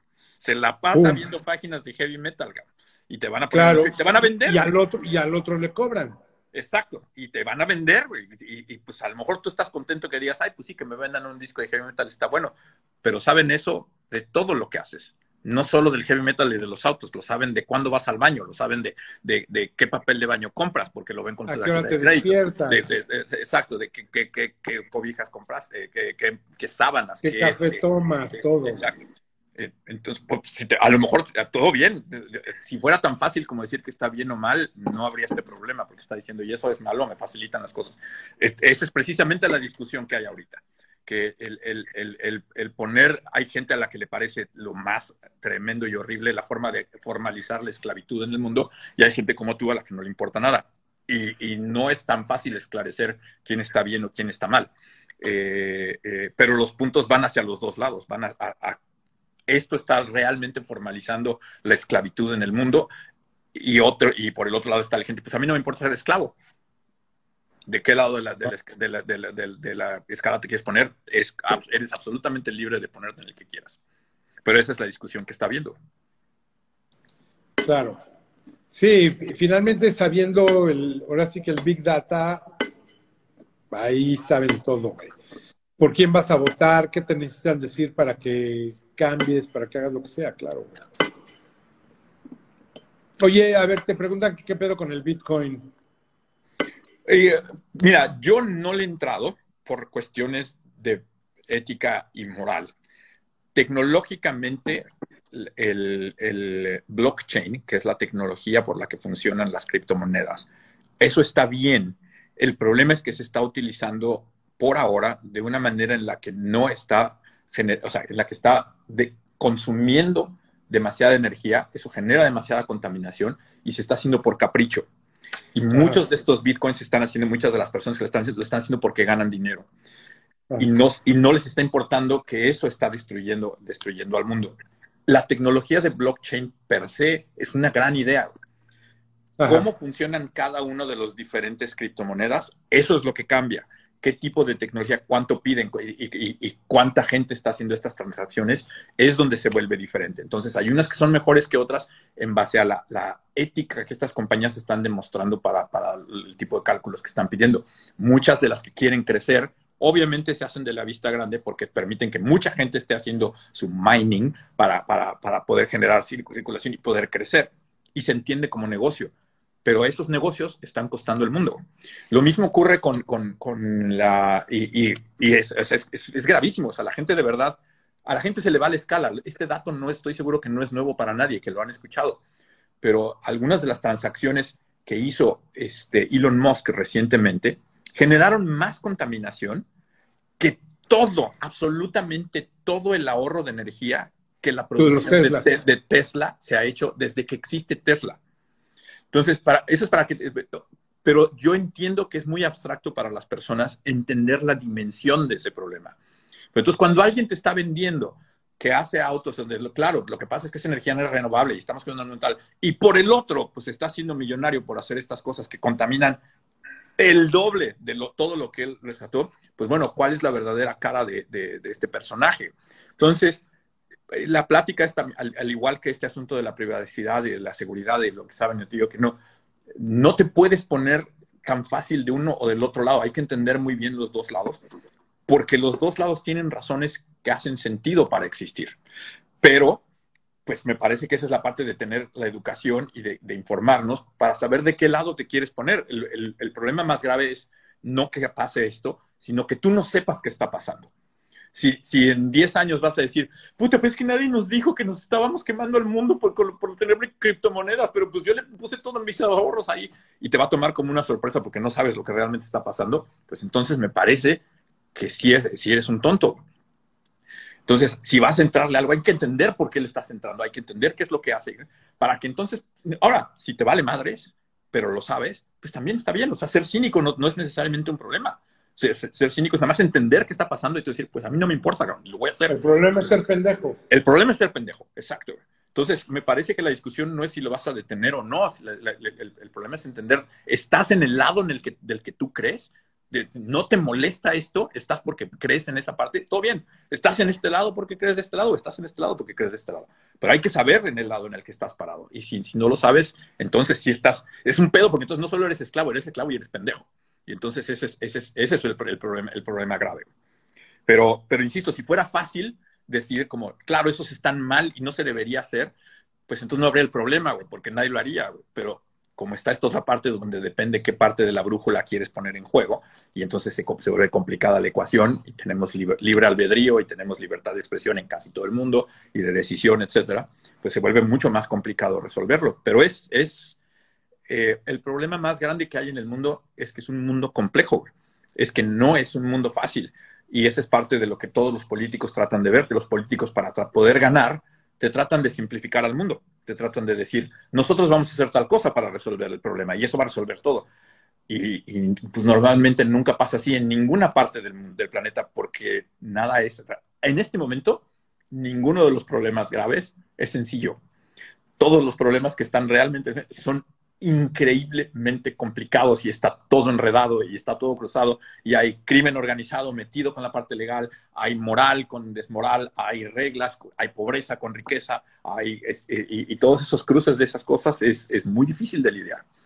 Pero, insisto, lo más importante, no importando si es Bitcoin, no importando si es privacidad, no importando si es, si es este, eh, eh, izquierda o derecha en la política, lo importante es saber que del lado del que estás es del que en el que tú crees, que estás apoyando lo que el, por, el desarrollo y por el crecimiento del mundo en el que tú crees el que sea. O sea, si tú crees que el mundo está chingón porque todo, haciendo que la gente se haga rica, éntrale al Bitcoin con todo, cabrón, con todo tu dinero, ahí vas.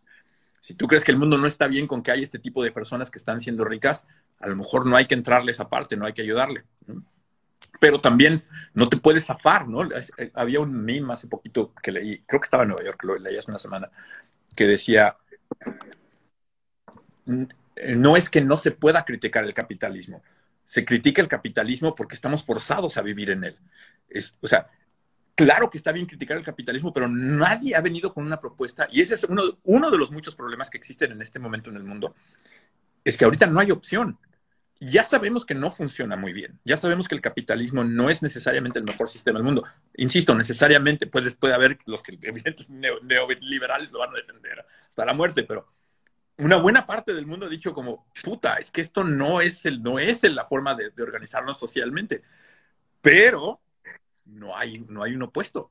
Hubo un momento de la vida donde era capitalismo contra socialismo, un momento de la vida, y el socialismo de repente parecía que podía tenerlo, y de repente el socialismo no funcionó. Y un momento, los enemigos han ido cambiando, pero ahorita ya no hay enemigo del capitalismo. Y sin embargo, es claro que es insostenible pero no ha venido ninguna, ninguna, ninguna otra opción. Entonces, pues también es un pedo. Entonces, ¿cómo le hacemos? Yo puedo estar en contra de Bitcoin, pero por supuesto que me preocupa envejecer y no tener dinero, ¿no? Y no tener trabajo, porque pues en el capitalismo voy a ser grande y no voy a poder, no me van a dar trabajo y no, voy, si no me metí en las cosas de inversión, no voy a tener dinero. Entonces ahí hay un, hay un balance que tienes que hacer de las cosas, pero con mayor razón, y por última vez lo voy a decir, Ah, es por eso que es importante saber de todo un poco, cabrón, informarse y leer. 100%, güey. ¿Quieren que les expliques por qué contamina el Bitcoin? Porque las máquinas, para hacer el mining, las computadoras, lo que, el mining significa que cada operación que ocurra, de, para, para, decir, en este momento Mijangos y Koji intercambiaron este valor, ¿no? Eh, Mijangos le vendió a Eric esta moneda para certificar que como esa moneda no existe y yo no la tengo porque no es algo físico y es nada más un dato de información, eso se tiene que certificar. Tiene que haber un sello que dice, sí, era de Mijangos, pero ahora el dueño de este, de este, de este, de este es Para hacer eso que sea súper seguro, cifrarlo, se, se, inventó un sistema en el que se manda una fórmula, una, un, eh, un problema a resolver que entre más computadoras lo vayan resolviendo y puedan decir, sí, mi, sí, sí, mi hangos, sí, mi hangos, sí, mi hangos, sí, mi hangos, sí, mi hangos, entre más computadoras lo puedan hacer, una vez que llega un número suficiente de computadoras, se dice, ok, ya tenemos el, el millón de estos. Pero como cada vez hay más monedas circulando y más transacciones ocurriendo, se necesitan más computadoras que tienen que ir haciendo todas estas operaciones, todas al mismo tiempo. Entonces se necesitan máquinas más poderosas, más máquinas, más. Entonces, conforme crece todo, de repente, para hacer estas certificaciones, son certificaciones complejas y, y eso es otra cosa que nos, se nos ha olvidado. Creemos que una computadora resuelve todo en un segundo. Estas operaciones son tan complejas que no se resuelven en un segundo, que le toman a muchísimas máquinas en el mundo trabajar y poder ponerse de acuerdo para poderlas resolver. Y entonces, todas estas computadoras necesitan estar conectadas a la electricidad. Todas estas computadoras, como estoy seguro que si estás viendo esto tienes una, se calientan. Están, estás consumiendo electricidad de la, de, la pared y además la computadora se está calentando. Entonces estás contaminando CO2 y estás gastando energía. Entre más computadoras, si has estado cerca de un servidor o si has entrado donde están los servidores, te habrás dado cuenta que hay aire acondicionado para mantener esos, todos esos servidores que están ahí trabajando los aires acondicionados generan más contaminación. Entonces, para que tú puedas conectarte, para que tu, computadora pueda prenderse, tiene que haber otras 50 y para que mi Hangos pueda venderme esta cosa, tiene que haber ya otras 100 y para que la transacción sea certificada, porque se están haciendo todas las otras que están ocurriendo en el mundo, entonces ya son un millón. Y entonces, y entonces la energía que se está consumiendo a veces para cosas tan sencillas es la energía que tú consumiste, toda tu casa consumió en un año para hacer una de esas transacciones. Es, por eso. Que y que además, además implica más dinero del que estás transaccionando. Y lo, y lo triste de esto es que es un esfuerzo de todo. O sea, para que haya electricidad en tu casa es un puto esfuerzo. Y me parece ridículo tener que recordarlo, pero para que tú tengas un maldito enchufe en la cocina de tu casa, eso es un pedo gigantesco en el mundo, güey. O sea, cuesta, lo, o sea, hay que poner un puto cable que va desde no sé dónde hasta, ¿entiendes? Que son kilómetros de, cable que hubo que fabricar, que hacer, que colgar, que mandar monitos, que conectarlo a una, a una, fuente de poder que le da poder a toda la ciudad, que viene conectada a otra que le da la fuente, a, a, a, O sea, cada uno de estos pasos ninguno es de gratis, güey. Y, cuando, y todos estos simplemente están creciendo muy rápido y, están creciendo exponencialmente. Entonces, no hay control de, estas cosas.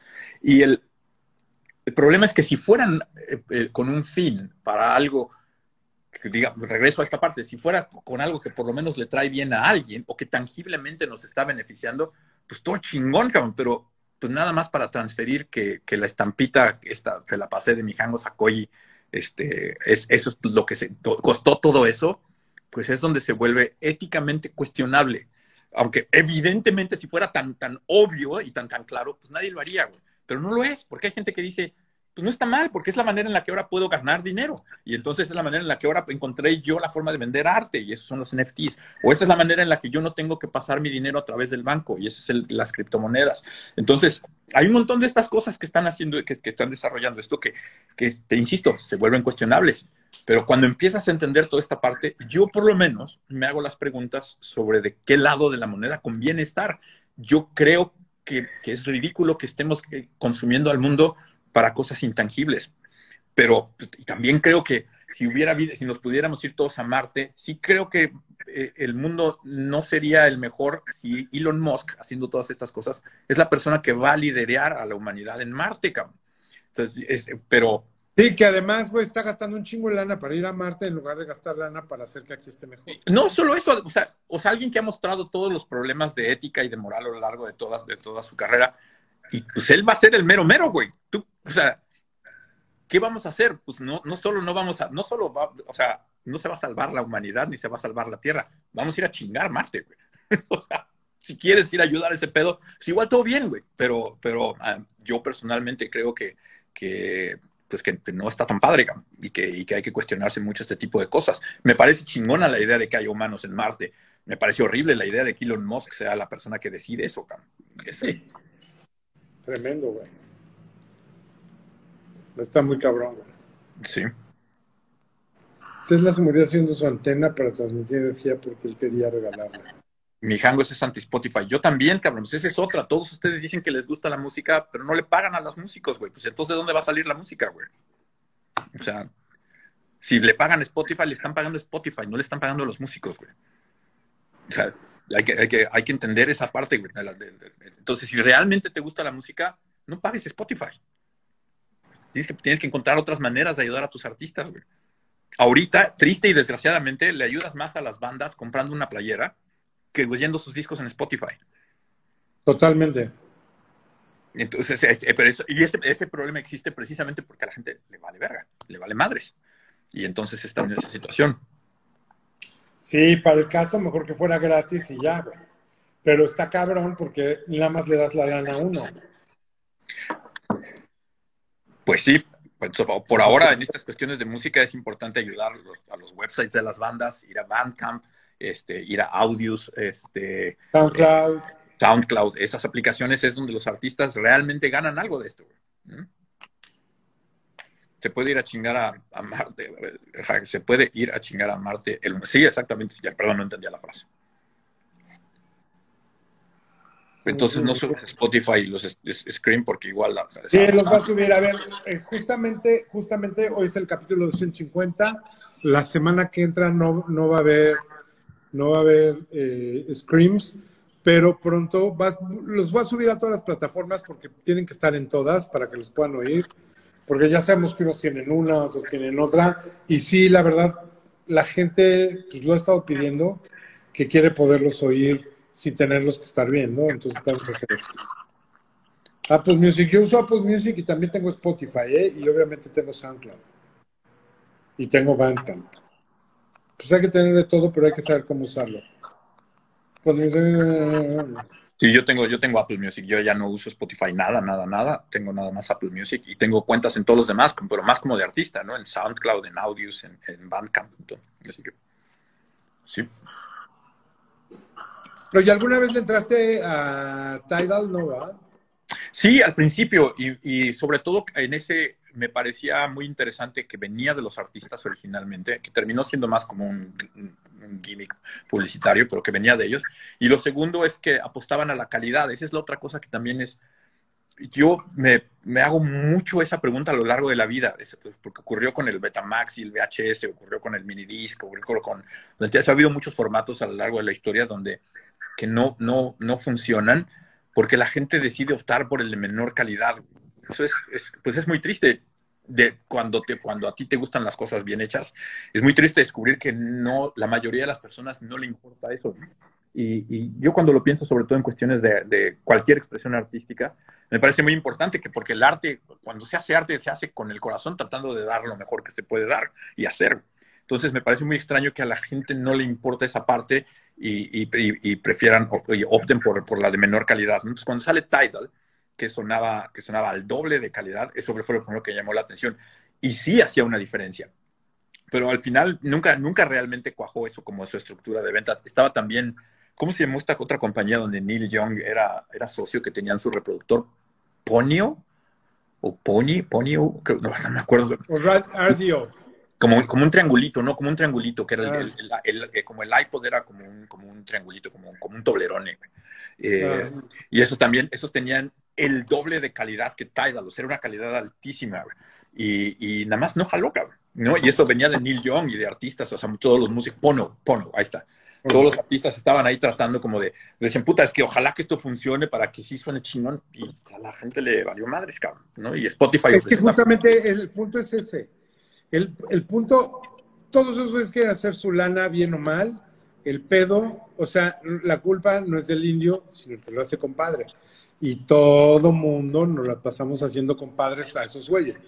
A Musk, a Gates, a Jobs, a todo mundo. ¿Estás de acuerdo? Sí.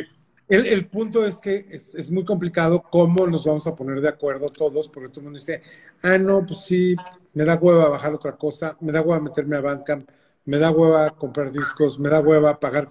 O sea, pues es que a la gente no le gusta pagar nada, punto. Eso es algo. Pero, pero no, pero eh, es, es extraño, güey. Eh, o sea, alguien ahorita, mira, es que creo que es un poco relacionado a esto. Alguien preguntaba, a ver si lo encuentro, si no se fue muy lejos. Wow, nos están, oyendo, nos están viendo en Arabia Saudita, ¿eh? Saludos. Cómprate una, cómprate una Sonos 5 y un subwoofer, dos Sonos 5 y un subwoofer. Puta, ya no lo voy a encontrar. Pero alguien me decía que cómo es que estaba, para querer leer la pregunta completa. Órale, sí, sí llegan. Ahí está. Alguien me pregunta, Sambo, Sambo Zambito, ¿cómo haces para estar tan actualizado de los temas, Coy? Es decir, con tanta info que aprender y con actividades normales. Eh, yo no me considero ningún, ningún erudito ni ningún genio en nada. Nada más me pongo atención, nada más me gustan, o sea, sé que me gusta. Como sé que me gusta el helado de vainilla, o como sé que me gustan las uvas verdes, o como sé que... Si, si sabes lo que te gusta, no es ninguna actividad especial. La música es una de las cosas que me gustan. El, planeta Tierra es una de las cosas que me gustan. O sea, no, me parece tan, tan loco ni tan, ni tan, ni tan este, idealista decirlo, pero pues cuando he estado de viaje por el mundo, las cosas que más tristeza me han dado es ver los lugares que, que desaparecen. Eh, y, voy desde, desde lugares como, como, o sea, yo tuve la oportunidad de estar en, Isla Mujeres, en Cancún, en Tulum, en todos estos lugares, cuando era niño. Y después regresar a Cancún, que fue el primero de estos, y ver el desastre que, que, se cometió, y luego irlo viendo crecer hacia Cozumel, y luego, luego Playa del Carmen, y luego empezar a verlo en Tulum, donde era también hasta hace no mucho, ya en mi vida adulta, así, en un lugar increíble. Paraíso, güey. Y, y, que está destruido, cabrón. Pues este, lo, lo cabrón es ver cómo a la gente parece no importarle destruir todas esas cosas con tal de, beneficiarse y es, es, esa es la principal pregunta que me hago, cabrón. Entonces, este, cuando lo de la música, que la gente no se esfuerce por, por escuchar música, o sea, la música a mí me parece, y es, igual estoy loco, pero me parece lo más importante que ha habido en mi vida, es algo con lo que he podido ver la luz, es algo que me ha acompañado cuando estoy triste, cuando estoy contento, es algo que está conmigo siempre, es algo que me recuerda a mis amigos, a mi vida, a los lugares. O sea, pues cómo no me va a importar oírla chingón, güey. O sea, es, es, la sensación más increíble que hay, así como probar el mejor vino, probar el mejor platillo, comerlo más. Entonces, ¿por qué no voy a poner atención en eso? Lo que me impresiona es que la gente pueda separarlo, güey y que no les importe oír música horrible, o tener unos audífonos malos, o tener unas bocinas este, feas, o oír la música desde la computadora, o, este, o, pagarle a Spotify, porque le prefieren que el dinero se vaya a Spotify porque les es más fácil a pagarle a los artistas, en lugar de pensar, si le pago a los artistas va a ver la música que me gusta a mí y no la basura que me van a vender otro güey que hace otro negocio. Que Spotify no le importa la música que te guste a ti, Spotify le gusta hacer negocio, entonces va si a ellos llega alguien con mucho dinero y les dice, pues ahorita les vas a vender a Koji, a mí, si doy el dinero suficiente, Spotify me pone mañana en todos los playlists de todo el mundo, acá. O sea, y eso no, le, le, va a valer madre si a ustedes les gusta Koji o no, güey. O sea, pues, a mí no me gusta esa parte del, del pues, pero no, no, hay, no hay como ningún secreto, güey. Es nada más pues, poner atención en lo que, en lo que te importa, güey. Pero yo creo que la gente, la verdad, creo que no pone atención en nada, güey la mayoría de las personas, eso pasaba desde que hacíamos Noise Lab. ¿Te acuerdas que yo recuerdo mucho que en las pláticas este, la, gente, la gente decía, puta, pero pues es que eh, eh, sería increíble que hicieran tal cosa o que hicieran tal, tal. Y, güey, pues primero compren los discos que hay, cabrón, porque pues si no, si no compran los discos, no se puede hacer nada, güey. O sea, si, no, compran los discos de novela, no, hay manera de que nosotros podamos hacer ninguna otra cosa, güey. No, ni y por ejemplo traes a no sé quién, pues primero, primero ve al que te estamos trayendo. O sea, ¿no? Es así como, es que está chingón, O sea, todo, todo, es, todo tiene un principio y hay que empezar por ahí totalmente. O luego, o luego dicen, pues es que la gente, es que los, los DJs de acá luego pues no son tan buenos, güey. Así de puta, pues, pues es que nadie los va a ver, cabrón. ¿No? O sea, hay que, o sea, para todo hay que pedir calidad, güey. O sea, hay que pedir calidad y hay que pedir. Pero la gente va, o sea, ¿sabes cuáles le gustan? Los malos, güey. ¿No? Entonces sí, pues ese es un problema, güey. Yo creo que. Yo creo Y es algo que decimos, ¿no? Es tan fácil como. O sea, con el tema de la música, que es lo que hablamos todo el tiempo, ¿no? O sea, tampoco a nosotros no nos gustaría que la música que nos guste es la que le gusta a todo el mundo, güey. A mí eso ya me parece que me, que me, que me, vale madres, ah, creo. Pero lo que, lo, que, lo que no me gusta es que la gente no ponga atención, güey. O sea, si a todo, o sea, no sé, ahora lo, pasa, ¿te acuerdas cuando a nadie le gustaba Joy Division, güey? No sé por qué, güey, ¿no? Y ahora todo el mundo es fan, güey. Qué cagado, güey. O sea, está bien. No, nos dan, no, no se le tiene que dar un premio a quien lo escuchaba antes, güey. Pero pero pues sí es cierto que hace no muchos años no le gustaba a todo el mundo, cabrón.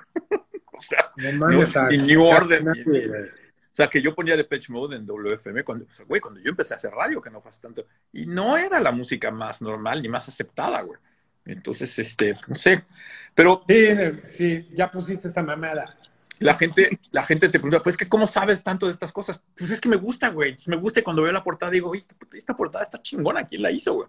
Y tratas de buscar más información y ves que ese güey hace otra, o dice otra, otra cosa, y luego que el que estaba produciéndolo también produjo a este otro grupo.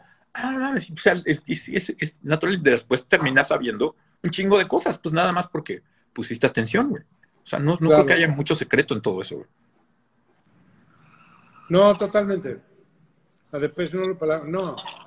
O sea, todos esos grupos, por ejemplo, cuando empezamos a ir todos esos grupos, ni uno de los que son ahorita de estadio te decían, güey, ¿qué es esa mamada? Todo el tiempo. Preguntan que dónde pueden escuchar mi música. Pues bueno, hay cosas de lo de lo de lo de réplica, debe estar en todos los servicios. Este, lo de Mongolia no está en ninguno, ahí tenemos pendiente eso. Eh, y lo de Koji creo que tampoco está en ninguno, ¿no? Lo de Koji hay que, hay que, hay que, hay que encontrar manera de subirlo. Y ya vienen cosas nuevas también, ahí vienen pronto ya. Sí, esas ya urgen, ¿no? Ya urge, urge, urge. Ya, ya hay fechas, ¿no va? No, cabrón, no, no, quiero matar al diseñador con el que estoy trabajando la portada. Lo quiero matar, lo amo, pero lo quiero matar. Pero bueno, one more time, güey, lo chingón. está, quedando padre, güey, exactamente, güey. Estoy muy contento con lo que estamos haciendo. ¿Cómo se inician en la producción? Pues yo sé poco, cabrón, pero eh, todo ha sido. Pues empezando, ¿no? Empírico, haciéndolo, güey. En efecto, güey y cuando de repente llegas al punto donde no sé cómo chingados hacer esto, pues empiezas a preguntar en internet, empiezas a preguntarle a gente, empiezas así y te vas haciendo un caminito, güey. No soy bueno, no lo sé, no, soy nada bueno, pero pues este, me, me, lanzo al ruedo, güey, y eso es lo más importante, güey. Me gusta aprender, güey. Lo más importante siempre es, si quieres hacer algo, hazlo. Y ahí lo aprendes, güey. Y te das cuenta si, si eres bueno o no. Punto. Tampoco tienes que ser bueno para todo. No, que lo, que está más, lo más importante es no le tiene que gustar a nadie más que a ti, güey. Todo lo que hagas, eh, no le tiene que, te tiene que valer madres lo que digan los demás. Esa es una plática que tenemos Rulo y yo muy seguido. Eh, Rulo y yo somos como hermanos. Eh, pero a Rulo nunca, nunca le ha gustado ninguna de las cosas que yo he hecho de música. Pero yo no me puedo preocupar de si a Rulo le gustan o no las cosas, porque yo no las hago para Rulo, güey. Y, no tiene nada de malo que a él no le gusten. Es normal que a la gente. O sea, a mí no me gusta el helado de chocolate, cabrón. Por eso no, no voy a dejar de ser amigo de las personas porque no, les, no me gusta el helado de chocolate, cabrón. Eh, entonces, a, Rulo no le gustan las cosas que he hecho de música y eso no tiene que, nada que ver. Insisto, yo no lo hago porque le guste a Rulo. Lo hago para que me gusten a mí, cabrón. Y cuando tú haces estas cosas, se trata precisamente de eso. Te tiene que gustar a ti, güey. Y esa es la única forma de, de irla pasando bien, güey. Ahí dice la flaca, yo me quiero yo. Pues sí, también por ahí se empieza, güey. Por ahí se empieza. Hay que quererse uno, güey. Y hay que conocerse también. Hay que saber también lo bueno y lo malo que se tiene. es difícil. Difícil, difícil. Es una lucha a diario. Se puso muy serio el live de hoy, mi jango, si era de celebración, güey. ¿Qué pedo, güey? Pues sí, pues ya sabes. Nada sale como te lo esperas. Pero está bien. Está bien. Está bien, me gusta también cuando están preguntando muchas cosas. Recomiendo unos audífonos. Sonos no tiene audífonos. Si tienes mucha lana, cómprate los, los de Apple. Y si no, ¿ya pues los usaste? ¿Ya los ¿Eh? usaste los de Apple? No. Fíjate que yo no, no, no, no lo sé, tengo que ir a la tienda a probarlos. Me, eh, no sé por qué, tengo el presentimiento de que no voy a salir contento. Pero bueno, no sé, sí he leído puras buenas Te los vas a sentir como unos bows, ¿no? Sí, pero, pero bueno, he leído buenas cosas de ellos. E insisto, no los, no los he probado, así que no sé. Pero te digo una cosa, yo de entrada no pagaría 15 mil pesos o 700 dólares por unos audífonos. bueno, yo no los he comprado precisamente por eso, porque pues, con ese dinero yo eh, personalmente prefiero comprar... Un este, cinte. Otras cosas, sí, pero, pero respeto muchísimo. Unos tenis, güey que se los compre lo que se, lo que se quieran comprar. Y, si, y, si, y, a lo mejor los pruebo y, si me ven con unos, significa que los probé y dije, no mames, sí están bien chingones. Ahora, agradeceríamos que Apple dijera, oigan chicos, ustedes que son super users y siempre nos recomiendan, ahí les va un regalito. ¿Estás de acuerdo? Sería cabrón. Ahora, yo de, de, yo durante muchos años negué los noise canceling porque me mareaba. Entonces yo durante muchos años no le entré. Entonces me salté toda esa generación de los primeros Bose y esos que existían así. Eh, y ya después, cuando, cuando se me quitó como esa fobia, empecé a usar un poquito más. Y, y después terminé, terminé usando porque me, me los dieron unos, unos venues de, de Skull Candy. Y están chingones, güey. La verdad, están buenos. Y he oído otros, he oído otros, y, o sea, he comparado. Y estos están muy buenos. Y para relación precio-calidad, me parece que están muy bien. Los Venue. he, tenido otros de Skull Candy que no me gustan, ¿eh? También. Punto importante Oye, pero es otra vez, es one, more, es one more time, güey. Finalmente los mejores son los que te gusten, güey. Punto. Sí, bueno, y, o sea, yo, mis audífonos de la vida siguen siendo estos y cada vez que me... Los, los Pioneers. Los Sony, los Sony, los Sony. Ajá. Los Sony de DJ. Exacto. Yo los tengo, yo Ahora, hay una cosa de familiaridad con eso. Ajá. Yo también llevo tantos años usando estos audífonos, que cuestan además 90 dólares, mucho más baratos que estos, de cable, definitivamente. Ajá. Pero, pero ya llevo tantos años que ya la familiaridad juega un rol importante. O sea, yo ya me acostumbré a escuchar la música como suena en esos audífonos. Y eso también juega un rol cuando escucho un disco nuevo, ya sé escuchar las cosas en eso, porque, porque sé cómo suenan los audífonos. Y eso es una cosa que es, importante, es como más difícil y toma tiempo, pero lograr la familiaridad con tu equipo, sean tus bocinas o sea tus audífonos, es, importante porque entonces cuando escuchas algo nuevo, cuando estás haciendo música, sabes cómo está sonando. Eh, y, eso, es, eso es como complicado. La familia. Y eso es básico. ¿Cómo comparas? voy a ligar otra parte como importante de los problemas que tenemos ahora. Y no es nostalgia, sino es, apoya esta parte. Las, yo tengo un par de discos que me gustan muchísimo, con los que yo no me imaginaba que iban a ser de mis discos favoritos en la vida, pero me tocó por accidente en, en mi primer viaje a India, se nos olvidaron los discos. Entonces nos llevamos el, el player y había tres discos en la, en la bolsa. Entonces, en un mes solo escuchamos tres discos. Uno de ellos se convirtió en mis álbumes favoritos de la vida. No solo porque era el soundtrack de ese viaje, sino porque lo escuché tantas veces que le entendí. Y ese fenómeno de la repetición es una de las cosas que se ha perdido con la forma en que escuchamos música ahora. No es nostalgia, es el antes te tenías que dar la oportunidad con el disco porque gastaste tu domingo, porque pagaste tanto, porque solo tienes 10. Y el que hubiera esa limitación hacía que escucharas los discos completos. Y eso te daba el tiempo de entender a veces lo que el artista quería decir, de también familiarizarte como con los audífonos, con la música que, que, se estaba haciendo. También de formar recuerdos y una relación con estos tracks. Pero para que tú formes una relación así emotiva, emocional, de algo que pasó en tu vida con un track, te tiene ya que haber gustado. Entonces, esta parte donde la familiaridad se vuelve importante es igualito que con las personas, güey.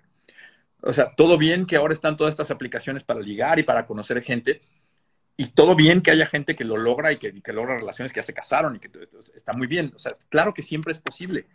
Pero, pues si te das cuenta, las personas que están, que con las que tienes las, las relaciones más intensas y más fuertes y más emotivas de tu vida son con las personas con las que sí te conoces, las personas que te conocen y te aceptan, las personas que se molestaron en estar tanto tiempo y que te han visto en las buenas, en las malas, que te conocen cuando te, cuando te, cuando te, pasas de la raya y que te lo pueden decir, güey, te estás pasando.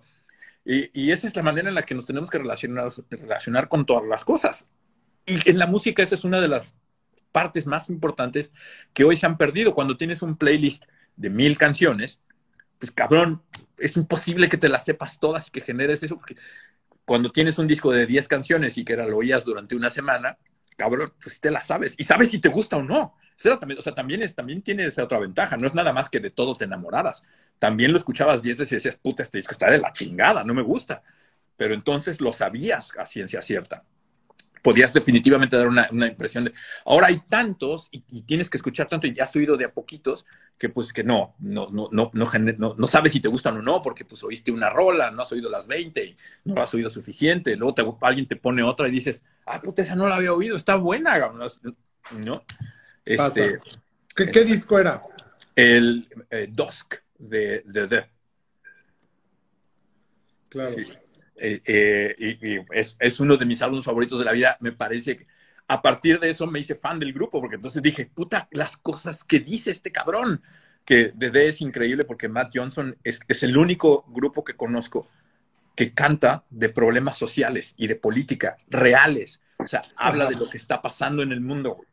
Y ese disco, por ejemplo, el Dusk, es tan, era tan importante en ese momento como lo es ahora. Hablaba muchas de las cosas que iban a pasar en, en Inglaterra, ¿no? Entonces, este, a ver, lo, lo escribo. Si lo escribo. Sí, lo puedes poner ahí. No está en Spotify, chavos. Ah, y él es un pedote, porque es de esos discos en ese momento de los noventas donde ya todo estaba en CD, se hacían muy pocos viniles y por alguna razón no lo han reeditado, solo salió la primera edición. Hay muchos discos, esos solo para clavados de viniles, muchos discos de ese momento de los noventas, como del 93 al 99, son de los discos más caros y valiosos porque son de los difíciles. Son, son, hay, los tirajes originales eran muy cortos, casi, unas casi, o las disqueras lo hacían como por compromiso o no hacían. Entonces, cuando existen, existen muy poquitos y pues obviamente pues, se pierden en la, batalla, etcétera. Y muchos de esos discos, como es el caso este de, de, no ha vuelto a ser editado en viniles entonces. que en vinil es complejo y es caro, por ejemplo, pero sí está en Spotify. ¿Hay algún disco que sea el que oyes más? Uno específico? Sí, sí, tengo muchos y, van cambiando también con los, con los años y por lo mismo con la familiaridad y también, pues uno no es el mismo, cabrón, ¿no? O sea, también uno, uno, uno también va cambiando y de eso se trata la vida. Entonces, hay muchos discos que sigo considerando como increíbles, pero a lo mejor que ahora no, no me hablan tan bien como lo hacían antes. Hay muchos discos que al principio, o hace muchos años, los veía como diferentes y ahora, ahora ha cambiado un artista con el que tuve una relación así es con Nick Cave. Nick Cave, por ejemplo, ha estado en mi vida, o sea, todos mis amigos han sido fans de, fans de Nick Cave desde que me acuerdo. O sea, ¿no? O sea, Nick Cave es increíble, la cantidad de gente que todo me la ha recomendado y tal. Y desde, desde los ochentas. Y yo escuchaba los discos de Birthday Party y escuchaba los primeros discos de Nick Cave. Y ese aire de cabaret, ese aire como de cantar rudo y de, y de hablar así de esas cosas de cigarro y de así, ¿me entiendes? No me ponía, cabrón. No me ponía en los ochentas, no me ponía en los noventas. Pero hubo un momento donde la madurez de Nick Cave, el que él conozca a Warren Ellis y su sonido cambie, que hay algo también en su vida donde como la poesía que él empieza a desarrollar se, se, se convierte en algo un poco también como mucho más eh, uh, etéreo y ya no es tan directo, pero al contrario, con pocas palabras dice muchas cosas que se abre interpretación y, y, que yo también maduro y empiezo a entender todas esas cosas. Y ahora soy fan, cabrón. O sea, hubo un momento donde la carrera de, de Nick Cave me pega y, y, y enloquezco, ¿no? Y, hay otras bandas como, pues obvio me siguen gustando mucho The Smiths, por ejemplo, o no sé, tratando de ver aquí discos si me acuerdo como de alguien. Eh, eh, pero los escuchas ahora y, y no, no sé, voy a decir ahí uno tonto, güey, Heaven 17, ¿no? Que me, me soy súper fan y me parecen discos increíbles y son una banda importantísima, pero a veces pones los discos ahora y tu mente y tu persona está en otro canal, entonces ya no conectas, no, no me deshago de ellos, soy súper fan, pero ya no tengo esa relación de escucharlos tan seguido porque ahora estoy en otras claro. cosas. Ahora hay otros grupos como Talk Talk, de quien desde el principio que los escuché, siempre dije como, puta, estos discos, qué bonitos son, cabrón. Pero con los años se han ido haciendo hermosos, preciosos, excelsos, increíbles, y ahora me parecen que son las joyas más bellas que existen de la discografía de los, de los finales de los 80s y los 90s, y que no todo mundo aprecia y conoce, porque son discos que requirieron, o sea, hasta para mí que me gustaban, requirieron 10 años de oírlos, güey, para de repente decir como, a este hijo de puta de verdad, con razón, con razón era tan difícil entrarle, ¿no? Y, y, y esa es el, la, recompensa que te da ese disco. Una vez que pasa tanto tiempo, son discos que están difíciles. Scott Walker es difícil, David Sylvian es difícil. Eh, ¿Quién más está así como, en ese canal? No, no sé, este, muchas de las cosas de los setentas, cuando yo era, cuando estaba yo en los ochentas escuchando música, ochentas y noventas, ver hacia atrás era difícil ¿no? Eso seguro también te pasó a ti. Verás, escuchar música, música vieja, música de, de, cuando tú eres o niño o antes, puta, te suena vieja y no, no, nada más no puedes entrar. Es hasta que tu vida toma cierta madurez que de repente ya no ves a la música por la época en la que fue hecha, sino por las cosas que comunica y que incluye en su mensaje y en su, en su, en su sonido. Y cuando pasa eso es bellísimo, porque entonces ya no importa de cuándo sea la música, lo que importa es que sea buena. Y cuando, cuando a mí se me abre esa puerta de los setentas, fue una locura. Los setentas, creo que son la década más chingona que hemos vivido musicalmente. O sea, donde surge, o sea, al final de los, de los, de los 70 ya se veía venir el hip hop, ya estaba ahí como la evolución de lo que iba a ser el funk. Está todo el funk, está toda la música disco, está todo el groove, está todo el rock eh, progresivo, está el nacimiento del, del, guitar rock, están los, obviamente los, los early electronics con Kraftwerk y con todas estas cosas. Los 70s me parecen ahora la década más chingona del mundo.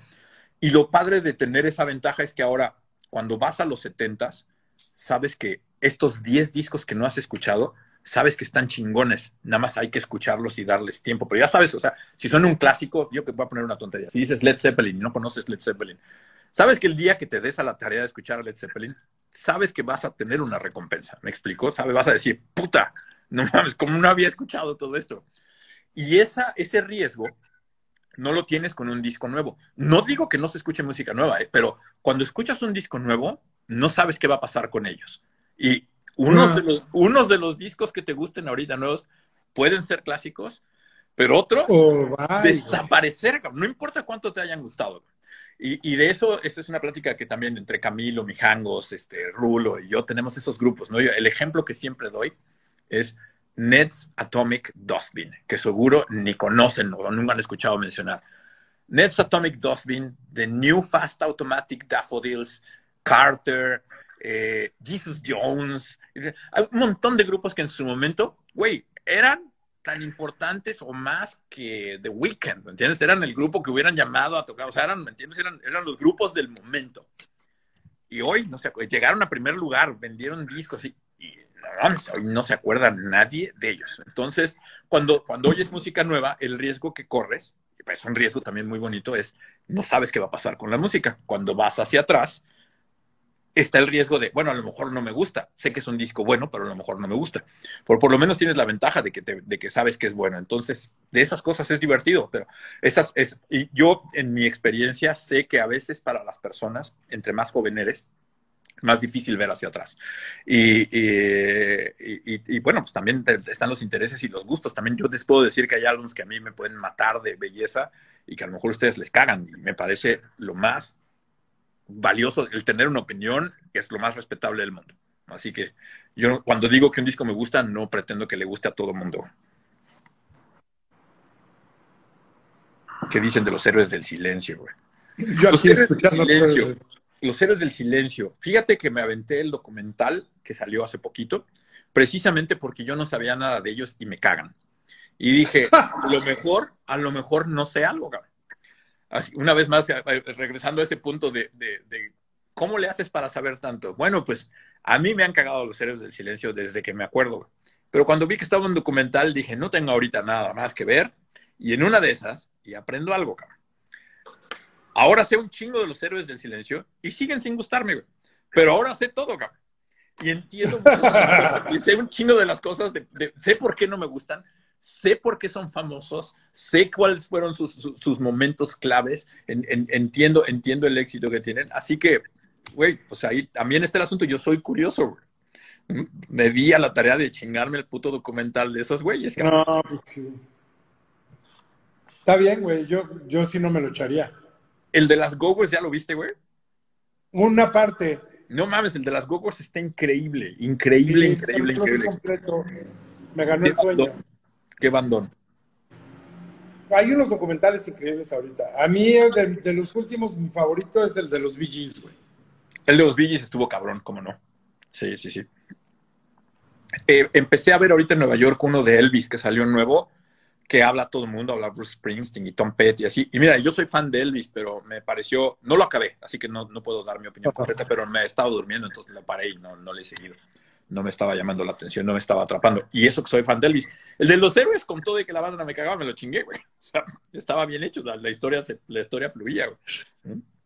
Y, y, luego está bien saber estas cosas, o sea, es decir, no sé, hay grupos que los que no tienes que conocer y las historias son divertidas. ¿Te acuerdas de Anvil, la película documental esta del grupo este de, de heavy metal, como, como es, que, que, que, nada más no le funciona nunca nada? O sea, ahí Ajá. está el fenómeno, ¿no? O sea, para mí ver el de los héroes del silencio fue un poco eso. No me tiene que gustar la banda puede ser un chiste, pero pues está cagado, la historia te va llevando, güey. No sé, ah, qué cagado este güey, se fueron peleando. Y, no, no, no. Es divertido ver todo eso, güey. El de los Swans también, para quien le guste Swans, el de Swans está cabrón. Sí, está buenísimo, ¿va? Me dijiste. Puta, puta, wow. No, es que locura, güey. O sea, yo no sabía muchas cosas de, sobre todo del principio de la carrera de Swans. Yo no ubicaba, a pesar de que, por ejemplo, mis amigos que les gustaba Nick Cave, les gustaba Swans desde entonces, yo no ubicaba la cercanía que tenían con Sonic Youth y que, y que Sonic Youth tenía que abrir los conciertos, güey. Porque, so, porque decían, no mames, si abrían de Swans, ya no podía salir, o sea, no mames, no hay, no hay manera de seguir, o sea, o sea ya, o sea, la gente ya estaba cortando cabezas para cuando acababa Swans, güey, no se podía hacer nada, güey. ¿no? Entonces siempre decían, no, Sonic Youth sale a abrir porque somos los presas, güey, estaba cabrón. ¿Ese de Swans en dónde lo viste? El de Swans lo vi en, en, en Prime. Ahorita ah. te digo cómo se llama. Lo vi al baño rápido. Right. Eh, Swans Documentary. Where does the body end? ¿Dónde termina el cuerpo? Así se llama. Y está cabrón. Ese de Sugarman es una, muy bonito también. Nadie conocía a, a este hombre, nadie. Y, y, qué bonito es conocer esa historia, ¿no? Así que, pues bueno, no sé, a lo mejor me enamoraba de los héroes del silencio. No pasó, pero o sea, hay, hay, hay, que, hay, que, darle chance a esas cosas, güey. Si son tan famosos, algún puto encanto han de tener, güey. Yo todavía no se los encontré, pero algún puto encanto han de tener. Alejandro Swans, Alejandro Swans, pues a lo mejor, güey. Sí, sí. No sé si, no sé si él salga. Creo que no sale en ese documental, güey. El de los Beasties, cabrón, claro que sí. Ahí se me cae la porra, güey. buenísimo, muy bonito. Y el libro es también muy bonito y no son idénticos, o sea que se enriquecen. Leer el libro te enriquece la, experiencia de la, del documental. Sí, está muy bueno. Ya vi el de 1971, está buenísimo también. Y, curiosamente me topé con otro de 1969, pero que parecía como de la misma mano y no es de la misma mano, no está igual de bueno. La gente hoy en día toma muy personal su desagrado musical. A mí me parece que está bien eso. Yo todo el tiempo, toda mi vida he sido muy, muy eh, guerrero de lo que me gusta y de lo que no me gusta.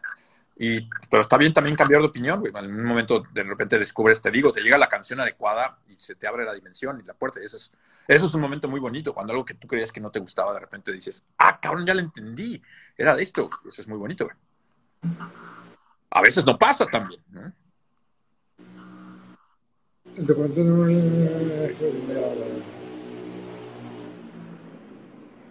¿Ayuda de qué? ¿De qué? ¿Por qué ayuda de qué?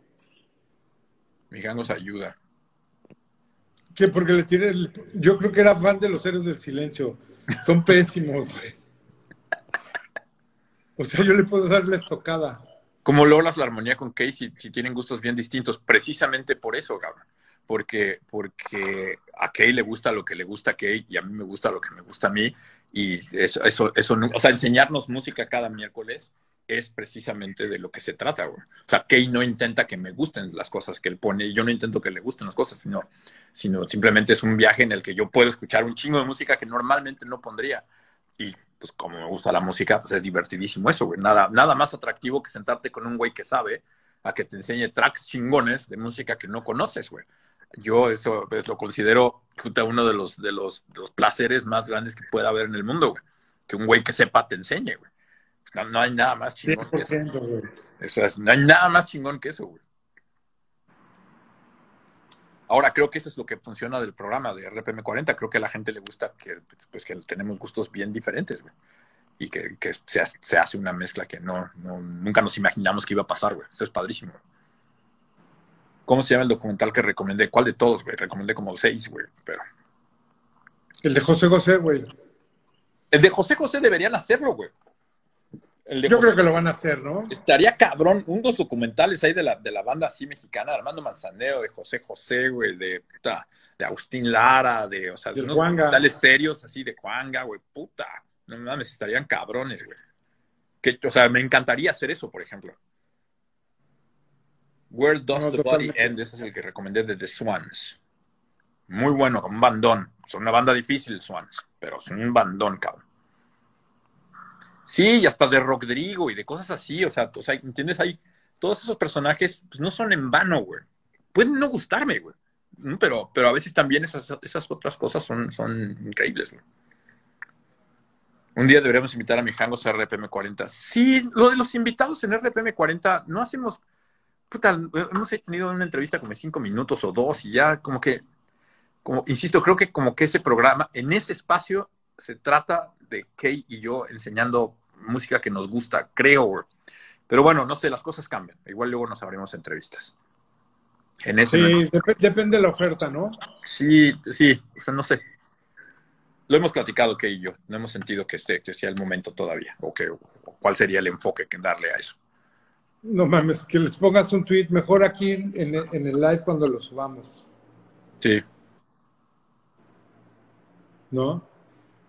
Ana Gabriel cantando una rola en American Epic Session. Oye, bueno, ya vámonos a dormir. Vámonos a dormir, güey. Muchas gracias a todos, güey. Aguantaron vara, cabrón. Hoy se puso muy serio el live, güey. Sí, andan muy serios, ¿eh? Vamos a tener que hacer otra cosa. A lo mejor de la siguiente temporada hacemos uno al principio, como en 10 días. Nada más déjame dar, por ejemplo, va, en la semana que entra anunciamos si hay más boletos para vender para Bauhaus. Hay mucha gente preguntando. 23, 24 de octubre. Ya regresan los conciertos, güey. Puta, eso es una maravilla. Sí. Ya están anunciando giras por todos lados. Creo que se va a poner muy bueno. Creo que se va a poner. Está cabrón, pero creo que se va a poner mejor que antes, ¿no? Porque ahora sí. Puta, ahorita al principio va a ser una. Esto va a explotar, güey. Cuidado todo, porque se va, se va a poner todo el mundo muy loco, güey. Muchas gracias por las felicitaciones a todos, güey. ¿Qué hiciste, eh, de cumpleaños? Nada, porque regresaba de Nueva York. Ah, claro, venías en el avión, güey. Entonces regresé y eh, regresé en chinga al trabajo, güey. Estoy, estado esta Pero tampoco no se puede hacer nada, ¿no, güey? No, a mí me pueden mandar flores, tacos, hamburguesas, pizzas, lo que sea, pero tampoco voy a hacer nada. Fiesta RPM 40. No, Bauhaus a Guadalajara podría ser, no sé, vamos a ver. Si se pone la pila. Una vez más, o sea, la gente es la que se tiene que poner la pila, no nosotros. Si la gente quiere Bauhaus ahí, compran boletos, con mucho gusto lo haríamos, ¿no? Estoy en convoy, feliz cumple. Está bien, mi Coyi. Te mando un abrazo, güey. Abrazos. ¿Eh? Gracias. Hablamos. Gracias a todos. Gracias a todos que sigan a Mijangos por 250. Felicidades por eso, Mij, también. No del cumpleaños nada más, sino de 250. Sí, no, me estuvo cabrón.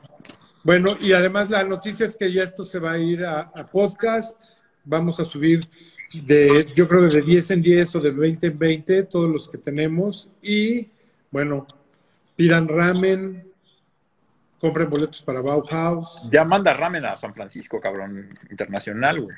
No, más bien lo que voy a hacer es ir a San Francisco, güey. Ahora que ya que, pueda, voy. Venga. Estaría bueno caerte. Te mando un abrazo, Coyi. Felicidades. Que hablamos luego. Bye, gracias a todos. Buenas noches. Bye. ¿Qué dicen? Trae los Sparks. No, o sea, sí me gustan, pero la gente no va a comprar boletos, güey. ¿Sí? ¿Cómo que sigues en Instagram? Eh, eh, eh. Qué gusto escuchar tu Koji, Love Ramen, California. Compren Zen Ramen. A ver, nada más rápido antes de que se vayan. Sigan a Zen Ramen porque voy a regalar ramen la semana que entra. ¿Sí? Y vamos a sacar unas promos muy buenas. Entonces, sigan. O sea, si siguen a, a, a Zen, pues van a poder comer ramen delicioso y tenemos ahí en unas semanas una sorpresa nueva de Zen, lo que sigue después del ramen. Eh, de Bauhaus, la gente me pregunta, hay gente queriendo comprar boletos, estoy viendo si vamos a abrir la taquilla, todavía hay boletos del segundo concierto, que sería el 24 de octubre, entonces vamos a vender boletos del 24 de octubre y si se ponen la pila y se agotan esos, vamos a hacer lo posible por abrir una nueva fecha. Entonces, por favor, pónganse la pila, ¿ok? Eh, coman ramen, vean a Bauhaus y también les voy a anunciar una sorpresa pronto porque vamos a hacer un festival en, en noviembre, así como Scalar en esa onda, entonces creo que va a estar increíble. Gracias a todos, buenas. Qué chingón que han aguantado 250 programas, la verdad para mí es increíble haber hecho tantos, pero también es increíble verlos a todos ustedes aquí aplicados, viéndonos todos los días. Gracias. Julio 20 en México. Ramen, obviamente.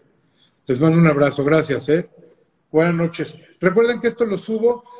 Todos los lives, todos los 250 están en mi Instagram, en la parte donde está el icono de Instagram, Instagram TV. Ahí pueden ver todos. Y bueno, pues muchas gracias, ¿eh? Cuídense. Bye. Gracias por escuchar un nuevo episodio de Scream Live. Scream Live se produce con la ayuda de Podbox y rss.com. Si te gusta el programa, asegúrate de suscribirte en nuestro canal de YouTube, donde podrás encontrar todos nuestros episodios anteriores.